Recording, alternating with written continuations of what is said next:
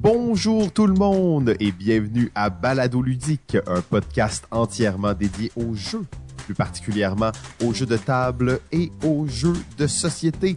Aujourd'hui, saison 11, épisode 8. Et oui, épisode 150! Le 150e épisode de Balado Ludique. Wouhou! Euh, Simon, t'es sûr que c'est le 150? C'était pas le 150 de... En tout cas, ok, c'est correct. Ouais, ben l'autre fois, en tout cas, j'avais vu dans les calculs, là, je pense que ça donnait que c'était le- Je pense que c'était lui. là. C'est Euh, bon. Peut-être que- en tout cas, je vais. Donc là, on on sait tout. Il y a eu l'excitation pour rien au premier 150e, c'est ça? Ouais, c'est ça, et oubliez, écoutez pas ça, l'épisode 5. Hey, sérieusement, ça vaut pas la peine. Je suis Simon, et comme à l'habitude, je suis en compagnie de PPP7. Euh, Et de l'autre côté, dans le coin gauche, vous avez entendu sa voix d'ange, Monsieur Antoine Lefebvre. Salut, Bonjour tout le monde. Et alors ce soir, on est là pour un épisode quand même. euh, on va s'amuser, on va parler de plein de choses. Euh, couverture du ProtoFest, on va parler de d'un peu d'actualité. Antoine nous a préparé une chronique. Je pense qu'on devrait bien euh, bien s'amuser. Avant tout, là, euh, si vous avez des plaintes à faire sur l'épisode 5, oui, nous en avons reçu beaucoup. Euh, nous avons d'ailleurs perdu euh, près du tiers de nos Patreons. Mais c'est pas grave, on se rebâtit lentement, on se lentement. Pour, les plaintes, vous pouvez envoyer ça à pourriel at et on va regarder ça avec beaucoup d'intérêt. Donc, on, on va se lancer tout de suite. Euh, un peu d'actualité ludique. À quoi avez-vous joué ces temps-ci? Antoine, je te passe la rondelle. Bah, vous autres, vous avez parlé déjà de vos expériences de jab euh, il y a quelques semaines. Euh, moi, ça, c'était je- un bon épisode. hein. Oui, On, on a reçu un- des bons commentaires pour cet ben, c'était vraiment, euh, vraiment intéressant, sauf que moi, j'ai pas pu participer. Fait que moi, je vais parler de mes expériences de jab, mais c'est sûr que je parlerai pas des mêmes jeux que vous autres, parce que vous n'avez déjà parlé en long et en large. Donc, le premier jeu que je vais vous parler, euh, c'est un roll and write euh, qui nous provient d'Asie, et c'est Pierre lui-même qui l'avait apporté. Ça s'appelle Arac Noir. Donc, dans Arac Noir, on incarne ni plus ni moins des araignées détectives. C'est un peu étrange comme c'est une thématique un peu bizarre, mais ça fonctionne très bien. On doit attraper dans notre toile des criminels qui sont des insectes. Donc, on attrape des mouches, des termites, des fourmis, des guêpes. Donc, c'est, on a chacun notre petit plateau personnel qui est composé de triangles sur lesquels on va dessiner notre toile. Euh, on pose notre petite araignée en plastique, parce que oui, on a une belle petite araignée en plastique qui vient avec ça. On pose ça sur le plateau et on va toujours devoir partir de cette araignée-là, évidemment, pour continuer à tisser notre toile. Euh, donc, à chaque tour, on roule des dés. On va utiliser deux des 3D pour tracer des lignes. Euh, donc, les dés vont nous euh, imposer des formes de lignes et des tracés. Donc, on va essayer d'entourer les insectes avec des zones de grosseur spécifiques à chaque type d'insecte. Donc, c'est vraiment un beau petit puzzle spatial. Donc, je, vous, conseille de l'essayer, mais je vais, je vais continuer d'en parler, vous allez voir. Il y a aussi des objectifs communs en plus qui demandent, euh, par exemple, de fermer des zones dans un même tour, euh, de relier le haut et le bas du plateau. Euh, donc, ça, ça offre quand même une belle rejouabilité de ce côté-là, même s'il y a juste deux côtés de plateau différents pour les, les parties. Les objectifs vont vraiment venir varier l'expérience de jeu. Eh mais là, excuse-moi, avant de, de, te- de te laisser aller plus loin, juste être sûr, est-ce que tout le monde est sur le même plateau ou on a chacun Non, notre plateau individuel? Chaque, chaque joueur a son plateau individuel. Ok, ok, c'est bon. Euh, donc, certains insectes vont demander de les entourer deux fois. Donc, euh, je pense que c'est les criquets, là, qui, tu l'entoures une fois, il se sauve, il, atterrit sur une autre case, faut l'entourer une deuxième fois pour pouvoir l'attraper. Donc, euh, il y a certaines thématiques vraiment euh, qui sont bien implantées là-dedans. Euh, Il y a d'autres qui vont demander de leur passer dessus dans une direction précise. Euh, puis il y en a d'autres même qui vont être rajoutés à chaque tour par le joueur actif. Donc, euh, quand c'est toi qui es le joueur actif, tu décides où tu vas placer une mouche tu dois la placer proche de ton araignée, mais ça va être sur la même case pour tous les joueurs. Donc pour toi, ça va être bon. Pour les autres joueurs, ça peut être un peu plus ardu d'aller les chercher. Mais ça, leur, rajoute des, donc des objectifs à chaque tour de jeu. Donc ça va vraiment changer le plateau d'un tour à l'autre. Euh, c'est une course au point. Donc, au lieu d'avoir un nombre de rondes fixe, c'est vraiment le premier joueur qui va atteindre un nombre de points précis qui va déclencher la partie, euh, la fin de la partie. Donc, euh, depuis quelques années, j'ai joué à beaucoup de roll and write, euh, donc, soit édité ou en version prototype ou même des affaires que moi j'ai faites, pas toujours très bonnes.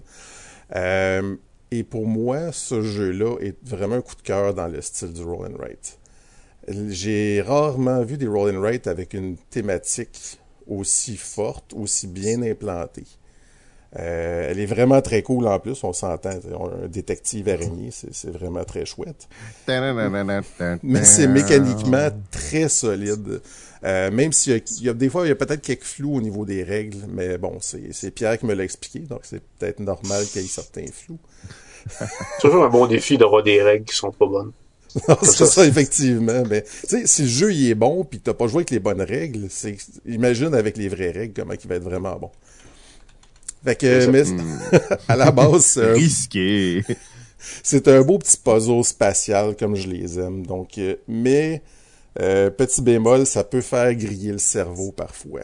Euh, surtout parce qu'on peut faire des rotations des, euh, de nos patterns de lignes, ou on peut faire des miroirs. Donc, les gens qui ont de la misère des fois avec la perception euh, spatiale, ça va être assez ardu. Donc, euh, mais ceux qui n'ont pas de problème avec ça, c'est vraiment un beau petit puzzle. Fait que, si vous aimez pas vraiment les jeux puis réfléchir, ben, Non, mais il y en a bon des fois qui ont de la misère avec les jeux de polyomino, ils ont de la misère à déplacer dans l'espace. Mais celui-là, c'est encore pire parce que tu peux pas prendre la pièce de polyomino puis essayer voir où est-ce qu'elle fit. Les, euh, les lignes sont imposées, mais faut un peu que tu te les imagines dans ta tête parce que t'as pas de pièce de ligne à placer sur ton plateau temporairement. Fait que faut vraiment que tu, tu sois capable de le voir dans ta tête, ce qui est peut-être un peu plus difficile pour certains. Euh, les petits points négatifs, par contre, euh, la qualité de la production est un petit peu, laisse peut-être un peu à désirer. Euh, la boîte, c'est un genre de boîte de pizza en carton ondulé, donc qui, qui bosse et qui se s'endommage assez facilement. Les petites araignées, c'est des petites araignées de plastique que tu achètes genre en paquet de 100 à l'Halloween au Dollarama. Pour l'Halloween, Jalen, ça c'est quand même bon.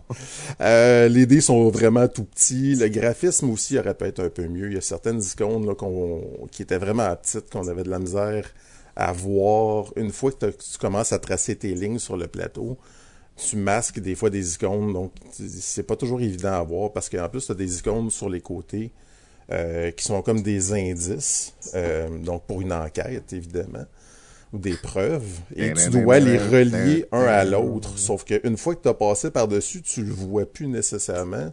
C'est pas super évident. Donc ça, c'était peut-être un petit manque là-dedans. Mais là, Mais- tu nous parles de jeux indie, là, des jeux indépendants, édités avec des moyens limités. Quoi de plus excitant, non? Effectivement, Arc Noir, c'est vraiment une toute petite compagnie. J'essaie de me souvenir de l'éditeur. Euh, Origamic? Ori- Origame. Euh, donc, le designer, c'est Daryl Chow, qui est, qui est pas super connu ici, mais qui a quand même eu quelques beaux euh, succès, euh, dont Overbooked, entre autres, qui a quand même bien fonctionné, qui est sorti chez Jumbo, compagnie européenne.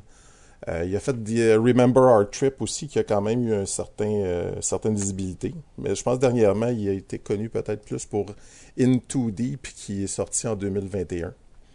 Donc, euh, chez Burnt Island Games, l'éditeur de Jay Cormier.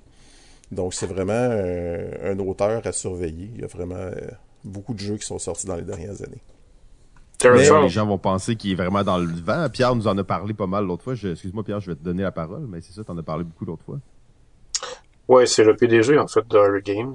Euh, euh, auteur vedette de Singapour, je dirais le, le principal représentant, comme j'avais dit l'autre fois. Ce n'est pas Oui. exactement lui qui a fait le jeu Aractoire, par contre. C'est lui qui l'a, euh, disons, euh, euh, Édité slash développé, accompagné, coaché. c'est ça. Il, il- il l'a calibré pour euh, probablement le rendre encore plus interactif parce qu'il est, il est euh, inconditionnel de ça. Le design original, à vrai dire, ça vient d'un certain Daniel Lee Yingji, et qui est un autre auteur singapurois, mais qui, qui en est à son premier jeu. Alors, évidemment, c'est c'est moins euh, c'est moins. euh, Oh non, c'est vrai, il a fait un autre jeu qui. Il y a pas un jeu qui est sorti chez WizKids qui raison, vraiment oui. intéressant. Oui, oui, effectivement, une espèce de jeu de vitesse euh, qui s'appelle Turbo Sloot, qui va avoir euh, des allures un peu de... euh, qui va faire un peu penser euh, à Double ou à Spotted. Euh, mais euh, en tant que tel, euh, Arrête Noir est pas mal son jeu, qui est, euh, une révélation. Je suis d'accord avec Antoine. je, dirais d'Arrête Noir que c'est probablement le meilleur Royal Ride de 2021. C'est dommage qu'il n'y ait pas vraiment de visibilité. En fait, on n'a à peu près pas entendu parler. Puis même si on regarde sur Board Game Geek, il y a eu trois ratings. Les gars, vous deux, vous avez joué, j'espère que vous l'avez raté. Pas encore. J'en fais même pas partie, mais sérieusement, pour moi, c'est un, un bon 8 sur 10 là, dans, les, dans le style. Là. Euh, Il y a vraiment une belle thématique, un jeu vraiment très agréable puis qui sort des sentiers battus. Donc, euh, une, belle- une belle découverte. Merci à Pierre euh, pour cette belle découverte.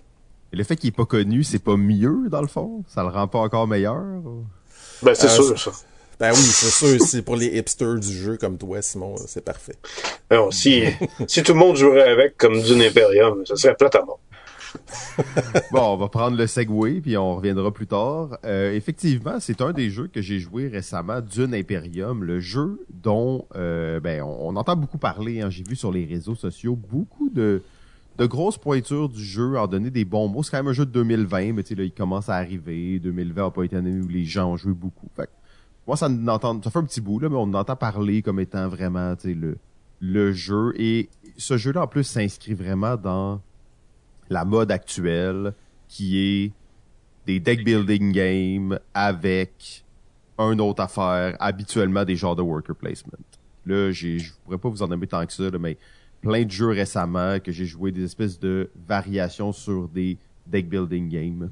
Euh, je Donc, pourrais vraiment, nommer euh, Narak, entre autres, là, Lost Ru- Ruins of Arnak, qui, qui est un peu le même style. Fait que Dune Imperium, euh, quand même, euh, lui, moi en plus je suis un fan de Dune et ce jeu-là est basé un peu sur l'esthétique, ben pas un peu, est basé sur l'esthéticisme du film Dune de Denis Villeneuve là, qui est sorti euh, il y a pas très longtemps. Donc euh, si vous êtes fan aussi de Dune et de Dune de Denis Villeneuve, il y avait quand même un- une espèce d'excitation de jouer à ça. Nous on jouait, on était tous des quand même des fans de Dune, fait qu'il y avait euh, quand même, une- c'est ça, on était on était dans la thématique. Euh, en plus, dans le jeu, il y, a, des maisons un peu plus obscures qui sont présentes, des personnages de Dune qui sont un peu moins connus. Fait que c'était quand même intéressant. C'est un jeu vraiment propre. Un jeu vraiment propre, clean, élégant, simple, mais avec une profondeur. Euh, tu sais, ce, jeu-là, c'est comme... c'est On peut dire on est rendu à une autre époque avec ce genre de jeu. C'est comme c'est un jeu où tu sais, son fonctionnement est quasi parfait, tout est bien léché, tout est bien positionné, tout est très carré et symétrique. Ben, même s'il y a quand même beaucoup d'asymétrie dans le jeu, il, y a, des belles, des belles particularités. Euh, je pense que ce jeu-là a été vraiment encensé, puis il y a des raisons pourquoi il a été. Euh, par contre, mon, euh, il y a eu comme une espèce de, de petit euh, revers à la fin et euh, en en parlant un peu avec les gens, j'ai l'impression que c'est euh, que c'est quelque, quelque chose à observer. Euh, comme je vous dis, jeu vraiment propre, élégant, clean. Ok, on monte notre deck, on va jouer avec nos, nos ouvriers sur certains emplacements sur le plateau, très serré, très peu d'endroits, très peu de ressources. On joue du coude pour un petit peu d'eau, quelques quelques traces d'épices. Ok, on va recruter des des, euh, des des des personnages qui vont être utiles dans notre deck. Jeu très serré. Et c'est un jeu dans lequel on va, un, joueur va, lorsqu'un joueur atteint un certain nombre de points, ça déclenche la fin de la partie. Euh, qui est quand même aussi euh, quelque chose qu'on on voit de plus en plus, donc des fins qui arrivent avec un certain nombre de points. Ensuite, on, regarde les points, mais les points sont pas mal tout faits à ce moment-là. là. Il y en a quelques-uns qu'on va faire à la fin de la partie, mais réellement, les points se font durant le jeu. Et ça, ça se jouait sur un point, euh, un demi-point. La fin était excessivement serrée. La plupart des gens à qui j'ai parlé, la fin était très très serrée. Ça se jouait sur un point. Il y a trois joueurs sur quatre qui auraient pu gagner. Donc vraiment comme très serré, mais c'est un deck building. hein. Un deck building, on le sait. On a un paquet de cartes, on reçoit des cartes. Un certain nombre par tour, on les joue, on reprend les autres du dessus, on en achète des nouvelles, ils vont dans notre défausse. Bon, là, c'est un peu différent, mais on, les remet dans le paquet, on les rebrasse, on recommence. Ce qui se passe avec ces jeux-là, c'est qu'à un certain point, quand ton, ton, ton paquet est rendu trop gros, ça devient, il y a des tours où tu auras un peu, tu sais, vous avez joué à Dominion, vous avez joué à tous les deck building qui ont sorti, qui sont que des deck building purs. Il y a des tours où il se passe pas grand chose, mais c'est des tours relativement rapides, tac, tac, tac, on les enchaîne, on les enchaîne. Dans une Imperium, tu vas jouer à peu près euh, 10 tours, quelque chose comme ça, donc tes cartes, ils vont pas cycler beaucoup. Et comme il y a plein d'autres actions qui sont connectées avec ces cartes-là, si t'as une mauvaise pige, donc disons les cartes que tu piges, c'est tes cartes de début, t'as pas eu le temps de trop épurer ton deck, on est rendu en fin de partie. Si, ta pioche au dernier tour de jeu, elle est pas bonne, puis ce qui peut arriver pas mal à n'importe qui, qui dans le jeu, à moins que t'aies vraiment, vraiment mis un effort ultime sur ça. Ben, en fait, c'est le dernier tour de jeu, ça se joue sur un point. Au dernier tour, tu vas en faire un, les autres vont en faire deux ou trois tu viens de perdre la game qui était jusque-là tendue à souhait jusqu'à la fin. Et à la fin, il y a cette, cette ce hasard-là. En fait, en plus, dans le jeu, il n'y a pas tant d'hasard à part les cartes que tu vas piger. Il n'y a pas beaucoup de hasard. Fait que c'est quand même intéressant. Mais comme c'est tellement serré et qu'il y a un peu de hasard, mais que le hasard est relativement déterminant, ça fait que le hasard devient extrêmement important. Euh, et c'est à se demander pourquoi au dernier tour c'est cette personne-là qui a gagné. En fait, on se le demandait même pas. Il y avait juste eu une meilleure pige que les autres, puis il y avait un peu la même vision que nous là-dessus. Euh, peut-être que vous avez eu des expériences différentes à la maison. Euh, ça se peut très bien. Hein. J'ai pas comme si j'avais joué 10 parties non plus. Euh, somme toute, c'était cool, par exemple. Hein. C'était bon, tout ça, mais j'ai trouvé ce côté-là un peu à la fin. Je sais pas, j'étais un peu euh, un peu dubitatif face à ça. Moi, Euh, donc c'était Dune Imperium. Je peux t'en parler de mon expérience. Moi aussi, j'ai joué une partie au Jab et j'ai. On était quatre joueurs, donc je pense que c'était un, un bon compte de joueurs. C'est un genre de jeu que je jouerais pas à deux. Euh, c'est un jeu qui a besoin de l'interaction, donc euh, plus on est, mieux c'est. Et c'est malheureusement tombé sur moi euh, exactement ce que tu as décrit. Donc, euh, moi, il me manquait un point pour gagner au dernier tour et les autres joueurs étaient un point ou deux en arrière de moi. Et j'ai eu vraiment une main de merde dont j'ai pu absolument rien faire, mais rien du tout. J'ai même pas fait un petit point au dernier tour. Je me suis fait dépasser par tout le monde. Et ça a été vraiment une fin de partie tellement en queue de poisson pour moi. L'expérience était agréable, sauf que la fin a comme presque gâché le- l'expérience de jeu. Même si j'avais perdu, si j'avais été capable de faire quelque chose, ça m'aurait moins dérangé, mais là, j'ai comme rien pu faire. Puis je pense qu'effectivement, le fait d'avoir juste besoin de 10-12 points pour gagner une partie, euh, chaque point est tellement important que si tu fais un tour puis que tu, perds, que tu gaspilles en guillemets, euh, ça pèse très lourd dans la balance. C'est peut-être ça un peu son, défaut. Euh, c'est sûr que mécaniquement, comme tu dis, par contre, il est vraiment très très poli, bien huilé. Euh, il n'y a pas, pas grand chose qui dépasse, qui déborde de, ça. Et j'ai bien aimé les petits pouvoirs asymétriques, entre autres, de chacun des joueurs. Euh, mais bon, bref, ça, reste un, jeu euh, très intéressant. Mais ce petit côté-là, je serais curieux moi aussi de le réessayer une, quelques autres fois, voir si c'est quelque chose de récurrent. Sinon, ben, un des points qui est quand même intéressant là-dessus, c'est que là, oh, je viens de voir que ce jeu-là, il est 16e overall sur Board Game Geek. Je m'en étais pas rendu compte. Désolé, on va couper ce segment et on va juste euh, dire que, tu Dune, c'était vraiment cool, puis c'était vraiment bon. Euh, mais euh, aussi, la durée de jeu est intéressante, là, pour un jeu comme ça, une heure et quart, une heure et demie pour une première game, euh, t'es comme, ok, ça, roule quand même bien. Euh, il va y avoir une extension qui va sortir, qui va corriger ça. Peut-être même déjà sortie. Il avait même quand même gagné l'As d'or à Cannes pour le jeu expert de l'année. Donc c'est sûr que c'est. Il y avait été, il avait eu une très belle réception de la part du public. Fait que Pierre, toi, t'as-tu, y a-tu des jeux auxquels t'as joué récemment que t'aimerais nous parler? Hollywood Racers est le jeu que j'ai joué récemment, qui est, Wow! qui est, euh, Là, on va rentrer dans les. dans le crunchy. Est-ce qu'on va parler de l'histoire derrière Hollywood Racers? Ben, évidemment, ceux qui sont pas au courant de Hollywood Racers, c'est la refonte, euh, ou la reprise, ou la récupération de la balle au bon, devrais-je dire, de Hollywood Death Race, un Kickstarter euh, de 2019 qui a fait toute une polémique, puisque le Kickstarter avait été lancé par un éditeur français. Euh, et l'éditeur français en question euh, ça se trouve être euh, un éditeur qui n'existe plus aujourd'hui. Qui est Mangrove Games. Mangrove Games, exactement, qui euh, a fait faillite pendant que le Kickstarter euh, a été lancé. Alors, quand le Kickstarter s'est terminé, ben, le propriétaire de Mangrove Games a littéralement pris la fuite. Et n'a jamais... le fric? Ben, on soupçonne que oui. Mais il n'a jamais été, euh, Monsieur Julien Charbonnier, euh, il n'a jamais euh, apparemment euh, remboursé les financeurs du Kickstarter.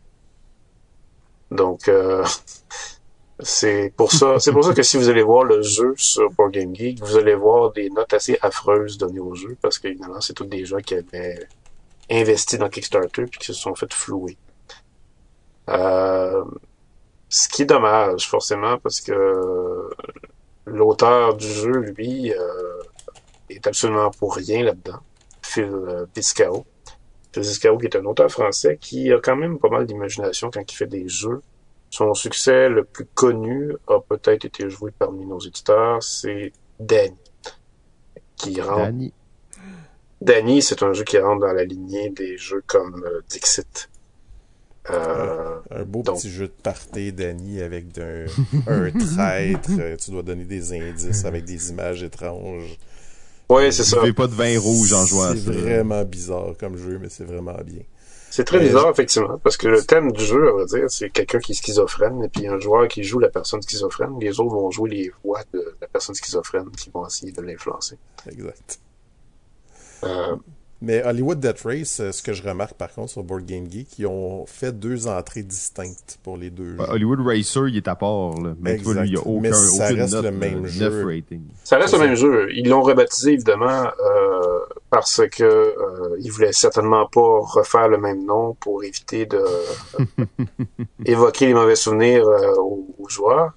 C'est une autre compagnie française qui l'a récupéré, Dédalus, qui en fait est un tout petit éditeur qui euh, n'a rien fait d'autre à part un autre jeu du même auteur qui s'appelle Zoku et qui est censé euh, sortir cette année. Sinon, il est déjà sorti, je crois. Euh, donc, euh, c'est très très discret comme sortie. C'est pas distribué ici forcément. C'est seulement vendu en France. Et qu'est-ce que c'est finalement Hollywood Racers ou sinon la nouvelle refonte de Hollywood Death Race, ben, comme le nom le dit, c'est un jeu de course avec euh, une thématique d'Hollywood.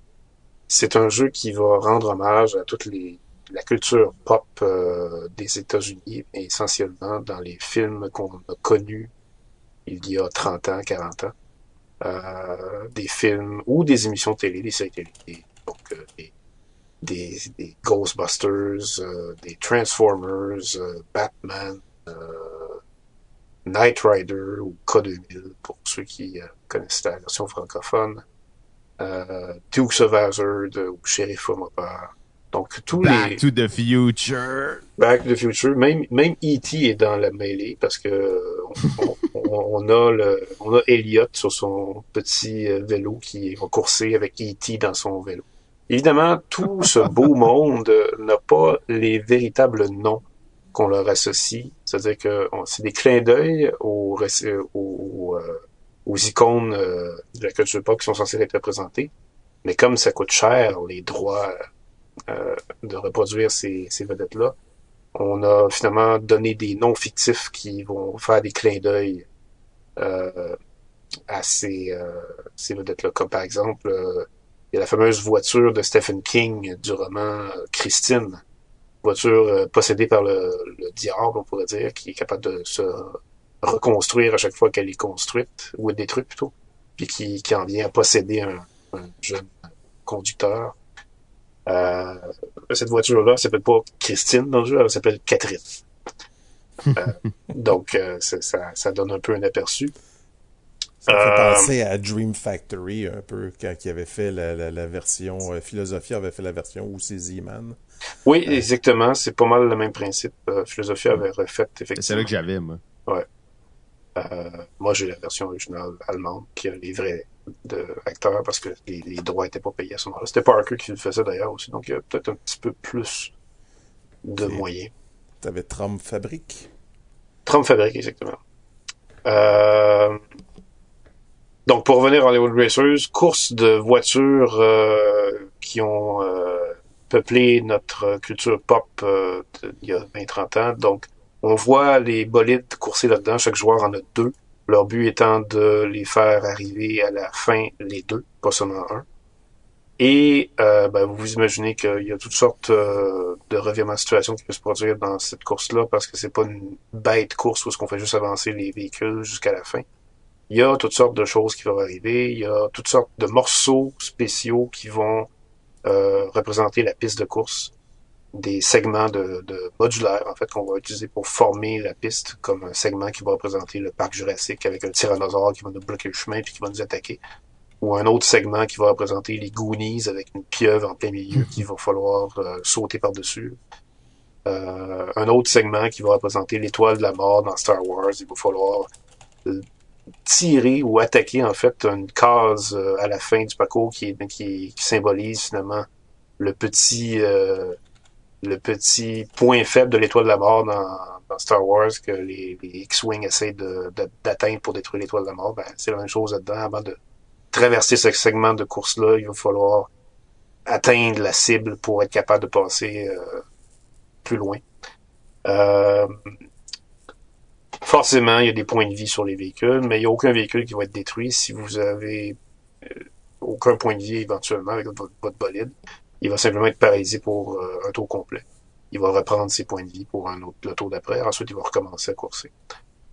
Il y a des choses aussi assez spéciales euh, qui vont vraiment mettre du piment dans le jeu. Chaque bolide va avoir des pouvoirs spéciaux. Par exemple, si vous prenez le bolide qui représente Optimus Primus, ben, vous allez avoir le pouvoir qui va transformer votre euh, véhicule en robot et qui va pouvoir prendre les véhicules à trois cases autour et qui va pouvoir les projeter à trois cases plus loin. Et qui va lancer aussi, qui va pouvoir faire baisser les points. Euh, Christine, que je vous parlais tout à l'heure, va pouvoir euh, se régénérer si elle perd des points, forcément. Donc, c'est des pouvoirs, puis euh, il y a E.T., euh, que je vous parlais tout à l'heure, lui, va pouvoir survoler les autres véhicules. Yeah! Mais, mais il y a aucun- E.T. Sauf qu'il n'y aura pas beaucoup de points de vie. parce, que, parce que c'est un vulgaire vélo. Euh, donc, euh, c'est- c'est c'est- c'est très cocasse, c'est très représentatif euh, de ce que c'est censé vouloir représenter dans ses mécaniques. Ça ne se prend pas du tout au sérieux. C'est très loin d'être un jeu stratégique parce qu'il y a des lancements de dés dans ce jeu-là. Il y a du hasard, mais pas de façon omniprésente. Euh, les véhicules ne vont pas avancer avec des dés, ils vont avancer avec des points de mouvement. Mais il va y avoir quand même des effets aléatoires parfois à cause de choses que vous allez rencontrer dans la course. Mais c'est juste drôle. Euh, c'est vraiment quelque chose qui nourrit la nostalgie qui est très à la mode depuis 5-6 ans dans pas mal partout dans notre culture. Et puis, euh, ça fait bien son travail pour ça. C'est c'est vraiment pas un jeu que vous allez sortir pour vous masturber les neurones. C'est vraiment un jeu où est-ce que Oh! vous, vous allez vouloir... Le mot euh, en M. le mot en M, ouais. Euh, À la radio! C'est un jeu où vous allez vraiment euh, simplement avoir du bon temps, rire euh, de ce que vous allez voir, puis c'est tout. Euh, Est-ce qu'il y a des parallèles avec le jeu Wacky Races qui est sorti il y a quelques années? Pas tout à fait, pas tout à fait. euh, Parce ouais, que ouais, ouais. thématiquement, ça me fait penser un petit peu euh, à ça, le Wacky Races, qui est un vieux cartoon des années 70. Hey, ça, c'était bon. J'aimais tellement ça, cette émission-là. C'est- les deux frères qui ressemblaient à des, des, des, des hommes préhistoriques là, avec leur maillotche. c'est- ça, c'était des, dans, dans les personnages importants, oui. Ah, Oh, hey, oui. Ça, c'était bon. Ça, c'était bon. Ce qui est quand même assez... Simon avait fait un jeu de ça là, en 2019. Oui, qui avait été fait par deux auteurs italiens, Mhm. hum, dont euh, Andrea Chiavirso, qui est euh, celui qui est en arrière de Kingsburg, entre autres. Euh, et puis, ben, oui, effectivement, si on peut faire des parallèles avec ça, mais très très peu, à vrai dire. C'est juste la thématique, en fait, qui peut faire penser à ça, mais sinon, c'est tout. C'est effectivement juste la thématique. Je dirais aussi que le jeu de Wacky Races est plus luxueux dans son matériel, vu que c'est Simon qui l'a fait. Euh, et c'est un jeu aussi... En fait, il y a, y a quand même en commun d'avoir des véhicules qui vont avoir euh, des particularités, puis ils vont avoir du carreau d'injecté dans le jeu. Mais c'est... euh, je dirais... C'est moins euh, capable de varier les, les, euh, les parties. Parce que le, le Wacky Races est quand même basé sur un dessin animé et ça se concentre uniquement là-dessus. Alors que dans Hollywood Racers, ben, vous allez quand même avoir toutes sortes. En fait, il y a un, avec l'extension, si vous achetez l'extension qui vient avec, vous allez avoir euh, plus de 20 courseurs différents, euh, des plateaux modulaires que vous pouvez faire euh, l'infini. Euh, c'est, il y a même, il y a même un mode de bataille royale où est-ce que vous allez vous rentrer dedans avec vos véhicules. Euh, c'est, c'est très, on sent vraiment le carré de sable avec Hollywood Racers, alors que Rocky Races, c'est vraiment un jeu de course. Euh, et la, la, l'anecdote avec Rocky Races also, also, ouais, je suis rendu en anglais. Euh, Also, Pierre, qu'est-ce qui s'est passé? euh, l'anecdote avec Wacky Races, euh, s'il y en a qui connaissent la série, c'est une série des années 60 qui a eu seulement une saison, alors c'est vous dire à quel point c'est devenu culte. C'est tellement mythique, ce truc-là. En fait, j'ai- là, j'ai le goût de toutes les regarder ce soir. Je vais commencer à, à faire ça là, avant la fin de l'épisode. Oui, le, le fameux Sinestro dans ce, cette course-là est devenu un personnage culte. Euh, moi, Hollywood Death Race, ça m'a fait penser, juste avec le nom, à de- au vieux film des années 70, Death Race 2000. Je sais pas si vous connaissez un peu, avec Sylvester Stallone, Oui, absolument. qui joue le Un méchant. bon classique. C'est bon un, film culte. C'est un film culte, effectivement. C'est ça. Et je suis quand même surpris qu'il n'y ait pas eu de jeu avec ça. Peut-être que la, la thématique est pas, euh, pas assez euh, kid-friendly pour pouvoir euh, sortir un jeu de ça. Ça reste un jeu de course où ce que tu ramasses des points si tu écrases euh, certaines personnes. Donc, Oui, ben, c'est, ça a été recyclé avec euh, les jeux vidéo, surtout. Euh, Oui. Carmageddon. Ben, Carmageddon. le, le premier, ouais, ou le premier Grand Theft Auto était pas mal dans cette vibe-là aussi. Oui. Euh, et Carmageddon a été repris en jeu de course. Il y a, je crois, 10 ou 12 ans. Euh, le titre exact, par contre, euh, j'aurais du mal un peu à m'en rappeler, mais c'est vraiment ça. Et c'est vraiment comme le film de Stallone aussi. Vous faites un, vous avez un véhicule dans ce, ce, ce jeu-là, vous devez euh, écraser des piétons pour faire des points. Et il y en a trois sortes. Il y a, il y a, il y a des vieillards, il y a des enfants, puis il y a des personnes adultes normales. Puis il y a, des- segments de, dans, le parcours qui vont vraiment ajouter toutes sortes de, de. Est-ce que, Pierre, tu parles de Car Wars? Je pense, euh, non, Car Wars, ça c'est un jeu culte. Non.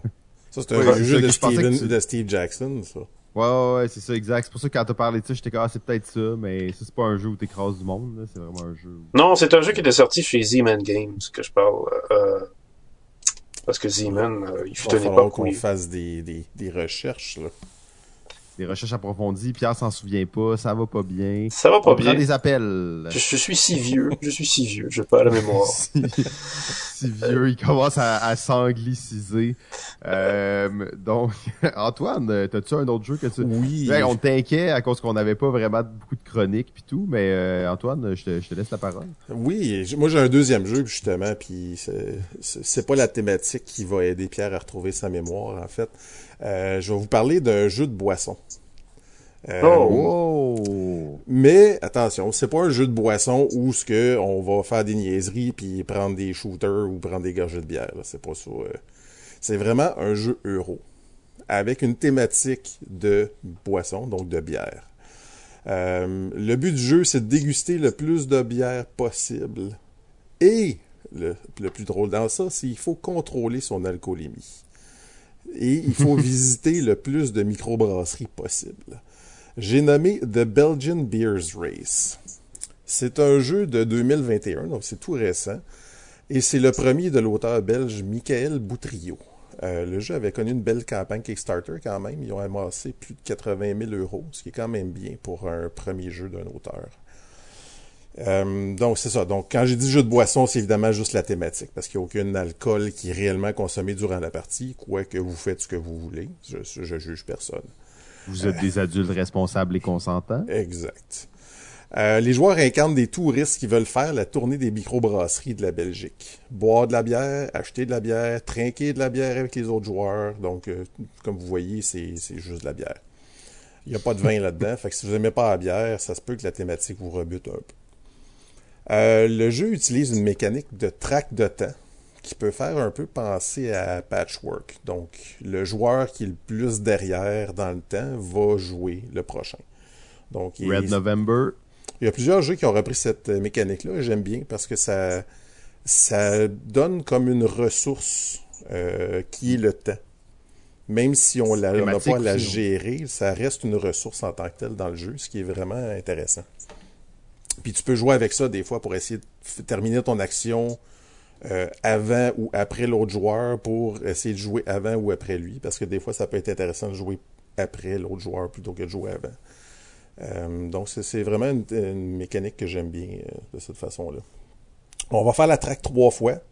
Ça va représenter les trois jours d'un long week-end. Fait qu'on va faire le vendredi, samedi, dimanche.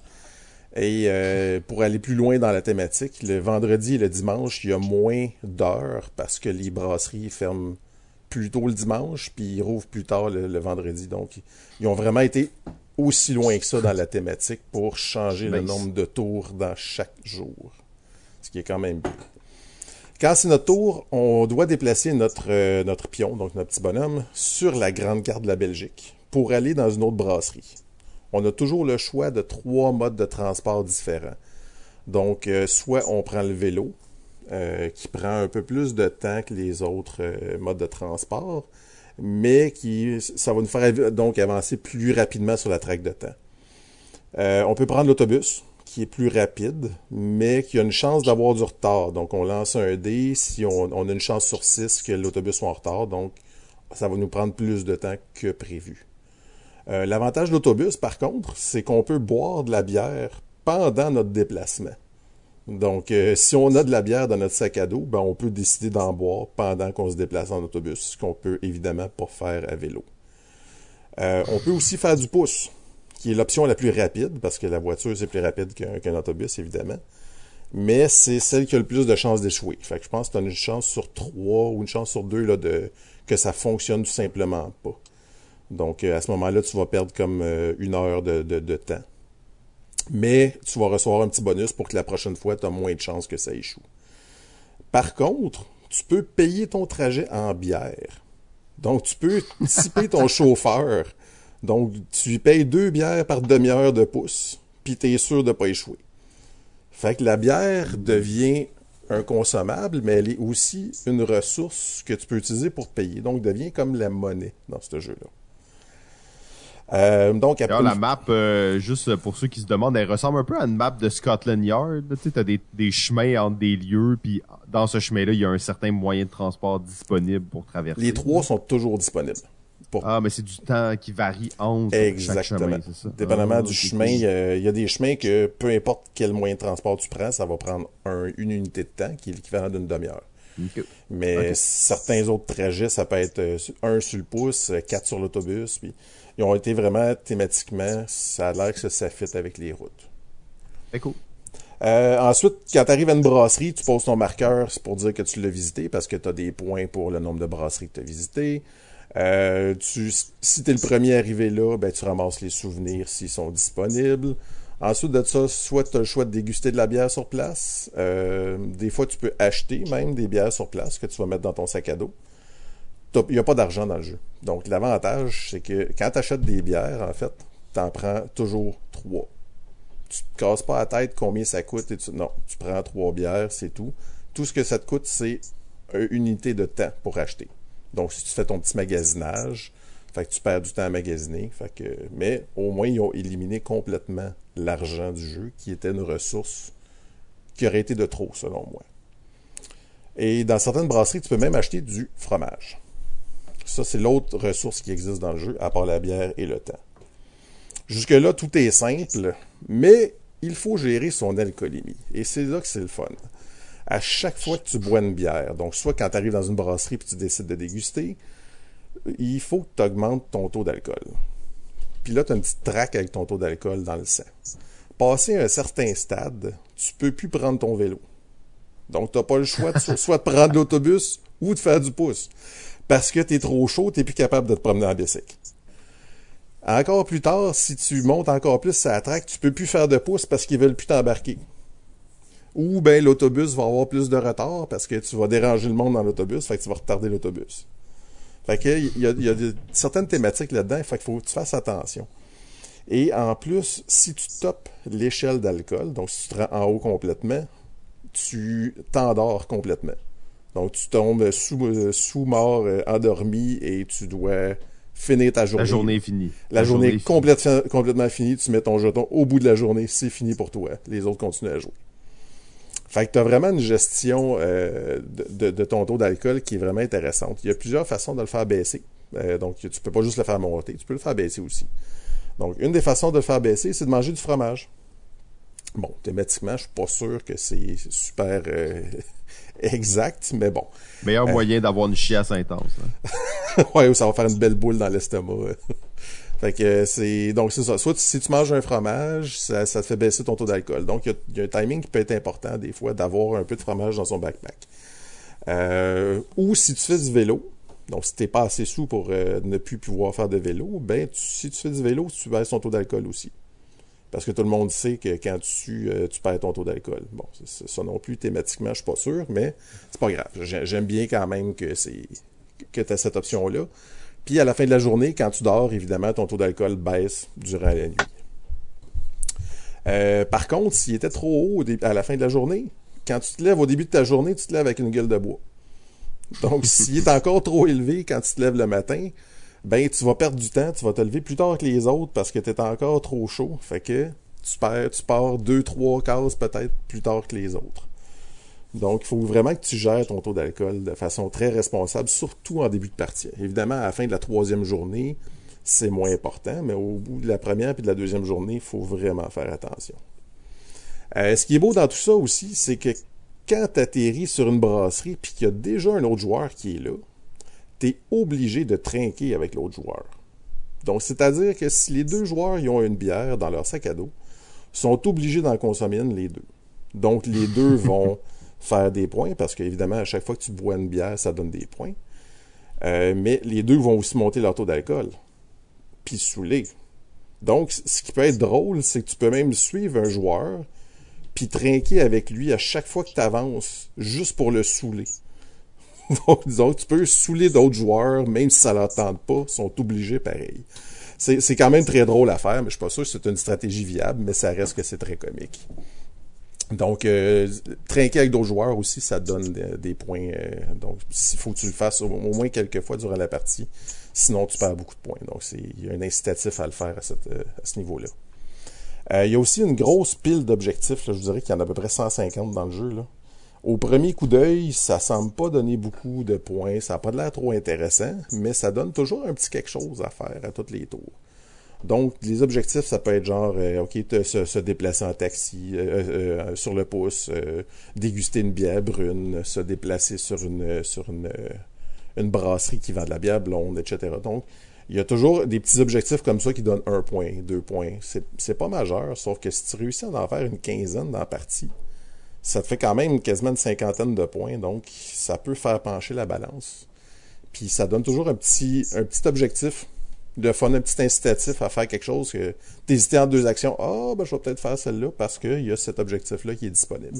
Puis c'est un marché commun. Donc, euh, ça, ça, ça, bouge beaucoup. Là. Ça change énormément durant la, la, partie. Puis tu peux même en faire plusieurs dans un même tour si t'es capable. Euh, au bout de trois jours, les joueurs vont se rendre sur la grande place de Bruxelles avant la fin du jour. Ils sont obligés de le faire, sinon ils vont perdre un shitload de points. Donc, c'est vraiment. Ça, c'est peut-être la petite mécanique que j'aime moins. Donc, si tu n'es pas rendu dans la grande place de Bruxelles avant la fin de la partie, tu vas perdre, je pense, c'est 25 points par taverne ou par espace qui te manque pour te rendre. C'est énorme, 25 points. On s'entend, là, la partie finit en 200-250 points. Donc, si tu es à trois cases de là, ou même à deux cases de là, tu perds 50 points, les chances de gagner sont vraiment très minces. Fait que t'as pas le choix. Ouais, mais pourquoi tu pourquoi tu y vas pas? Ben, tu peux faire le, tata comme moi, puis Ah, oublier que le troisième... J'avais oublié que le troisième jour était plus court que le deuxième. Donc, je trouve ça bien thématiquement qu'il ait mis trois jours de longueur différente, sauf que c'est c'est un des points négatifs, je trouve, parce que c'est pas c'est pas instinctif. On, on dit pas, OK, dans la journée, t'as toujours 16 heures, puis tu- donc t'as comme 32 cases d'action. Non, non, des fois, il y en a 12, des fois, il y en a 16, après ça, ça revient à 12. Fait que moi, je pensais que le dernier jour, ben, ça finissait à 16 à 16 heures, fait que j'étais Ah arrivé short. Quand je m'en suis rendu compte, il était trop tard. J'ai fini à 3. La mécanique que t'aimais moins qui t'a fait perdre la partie, c'est ça que tu veux dire. Là. Ouais, mais en fait, si j'avais bien planifié mes trucs, euh, j'aurais probablement gagné. Mais bon, c'est c'est vraiment. Mais ça reste que c'est pas instinctif comme euh, comme façon de faire les tours. Mais c'est bon, c'est vraiment un petit bémol parce que le reste est vraiment intéressant. Euh, le jeu va rester vraiment un euro style salade de points. Comme avez- vous avez compris que je- boire, ça donne des points. Avoir du fromage, ça donne des points. Si t'as des bières dans ton sac à la fin de la partie, ça donne des points. Fait que tout va vraiment donner des points dans, le jeu. Les petits objectifs que tu fais. Il y a aussi des objectifs communs de fin de partie. Ou à atteindre en cours de partie que tous les joueurs peuvent faire. Donc, euh, c'est vraiment une salade de points. Donc, euh, il, il y a d'ailleurs un visuel très euro aussi. Là. On se le cachera pas. Là. Simon, tu l'as vu. Puis c'est c'est brun, beige, vert. Ça fait Ouais, mais le plateau de joueur, il est quand même. euh, effectivement, les couleurs sont un peu, euh, tu sais, un peu old school, mais le plateau, il est quand même vraiment euh, Ergonomiquement, thématique. de ouais, ton- ouais. Oui, oui, il est très thématique. Tu as ton, euh, ton sac à dos où ce que tu mets tes petites cubes de différentes couleurs qui vont représenter des bières de différentes couleurs. Donc, tu as des, t'as des cubes noirs, jaunes pour les, euh, pour les bières blondes, tu as des rouges pour les bières rousses, puis tu as des bruns pour les bières brunes. Euh, je trouve ça étrange qu'il n'y ait pas mis de cubes blancs pour les bières blanches, euh, étant donné que c'est quand même assez populaire en Belgique, mais bon, c'est une autre chose. Puis, je pas sûr qu'il y a beaucoup de bières noires en Belgique non plus.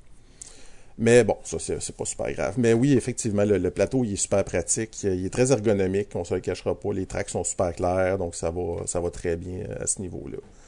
Mais c'est ça, là, au niveau du look, ça peut faire penser quasiment à, à des vieux jeux euh, des années 90. euh, on pourrait penser à Turn and Taxis, euh, entre autres, là, ça peut...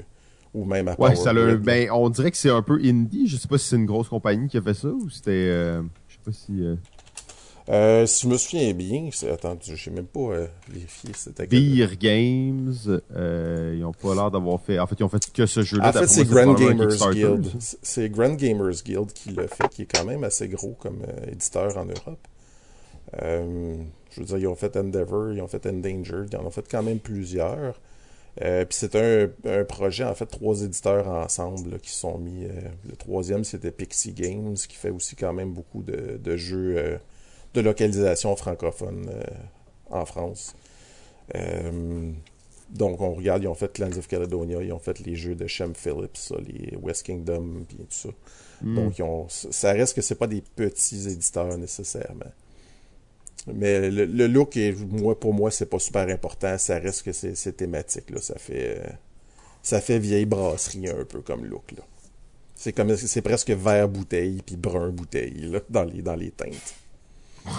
Euh, mais c'est pour une fois, je te dirais que c'est un euro, mais avec une thématique tellement forte qui va vraiment clasher avec les euros traditionnels. Souvent, les euros, les thématiques sont très euh, floues, sont lousses. euh, tu, tu te sens pas trop être en train de, de Ouais, faire. il pourrait même être faire. interchangeable, certaines Ouais, personnes. souvent, certaines ça, mauvaises langues pourraient dire ça, là. Souvent, on parle de cube pushers là, dans, les, dans le jargon. Là, donc, tu changes un cube par un autre cube, puis ça, ça reste que c'est pas super thématique. Mais dans ce jeu-là, je te dirais que tu sens vraiment la thématique. Euh, puis les décisions au niveau des moyens de transport, quoi prendre, euh, quand boire, quand arrêter de boire, euh, ça rend le tout vraiment super agréable. Euh, ce que j'aime aussi, comme je l'ai dit tantôt, c'est qu'il n'y a pas d'argent dans le jeu. Euh, ils ont limité ça vraiment à trois ressources, le temps, la bière, le fromage, puis même le fromage, c'est une ressource, mais tu t'en sers plus ou moins souvent. Là. Tu vas peut-être en manger 3-4 dans toute la partie, donc c'est pas une ressource qui est fréquente. Puis ça joue environ 90 minutes. Fait que c'est quand même assez rapide. C'est il y, a, des petits. J'avoue que ça m'a donné le goût. tu m'as donné le goût. sérieusement, thématiquement, c'est, c'est, c'est vraiment c'est, top notch. Mais je le jouerai jamais à deux joueurs, par exemple. Euh, ça, c'est peut-être son petit défaut, parce que la carte est quand même très grande. Et à deux joueurs, il y aurait probablement pas bien ben, d'interaction entre les joueurs. Parce que là, tu l'as pas trop dit, mais le fait de, d'obliger l'autre à, ben pas d'obliger, mais t'es obligé de boire avec quelqu'un, ça veut dire que tu pourrais comme suivre quelqu'un et le saouler. Là, oui, tu peux faire ça si tu veux. Par contre, ça veut dire que lui, il va toujours arriver avant toi au, euh, aux brasseries. Et le premier qui ah, arrive... Il y a de bonus pour le premier qui arrive. Exactement. C'est l'affaire, c'est que au, surtout en début de partie, tu veux visiter le plus de, de brasseries possible. Parce que tu as comme des espèces de collectibles, donc des souvenirs que tu vas ramasser dans les, dans les brasseries. Euh, c'est seulement le premier joueur qui va les ramasser. Mais l'affaire, c'est qu'ils vont scorer à la fin de chaque jour. Donc, tu vas les scorer trois fois. Hmm. Euh, pour si tu les ramasses dans la première journée. Donc, au, en début de partie, tu veux vraiment te promener le plus possible pour ramasser le plus possible. Donc, c'est c'est pas sûr que c'est vraiment une, stratégie gagnante de suivre quelqu'un. Donc, tu peux le faire peut-être en fin de partie quand tu vois qu'il est sur le bord d'être sous-mort. Oui, ça peut l'écœurer, ça peut être le fun. C'est vraiment une stratégie qui, reste à essayer. Je ne l'ai pas encore essayé, mais je n'ai pas joué à 4 non plus. Les deux parties que j'ai jouées, j'ai joué à 3. Euh, j'ai trouvé qu'il y avait quand même juste assez d'interaction. Je n'aurais pris plus. Donc 3 pour moi c'est le minimum, mais à 4 ça doit être encore plus intéressant. Donc c'était The Belgian Beers Race. Très cool, très cool. Euh, Pierre, t'as as joué à ce jeu? T'avais entendu parler un peu?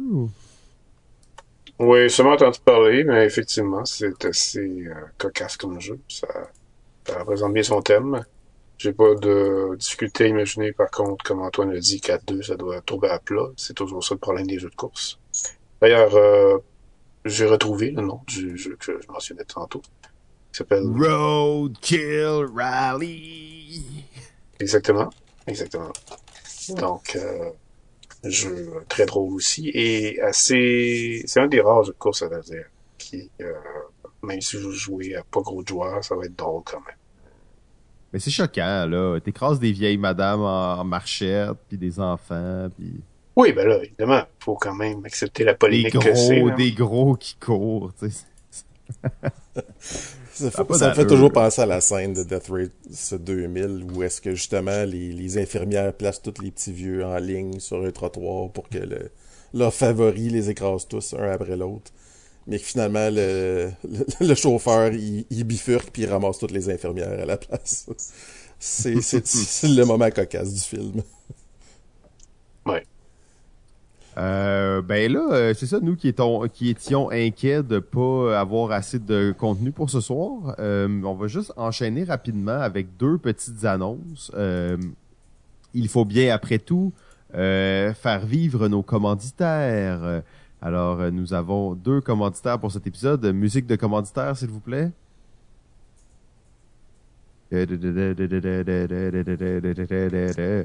Bon, je pensais que tout le monde allait en faire, mais euh, euh, nous avons euh, Activity.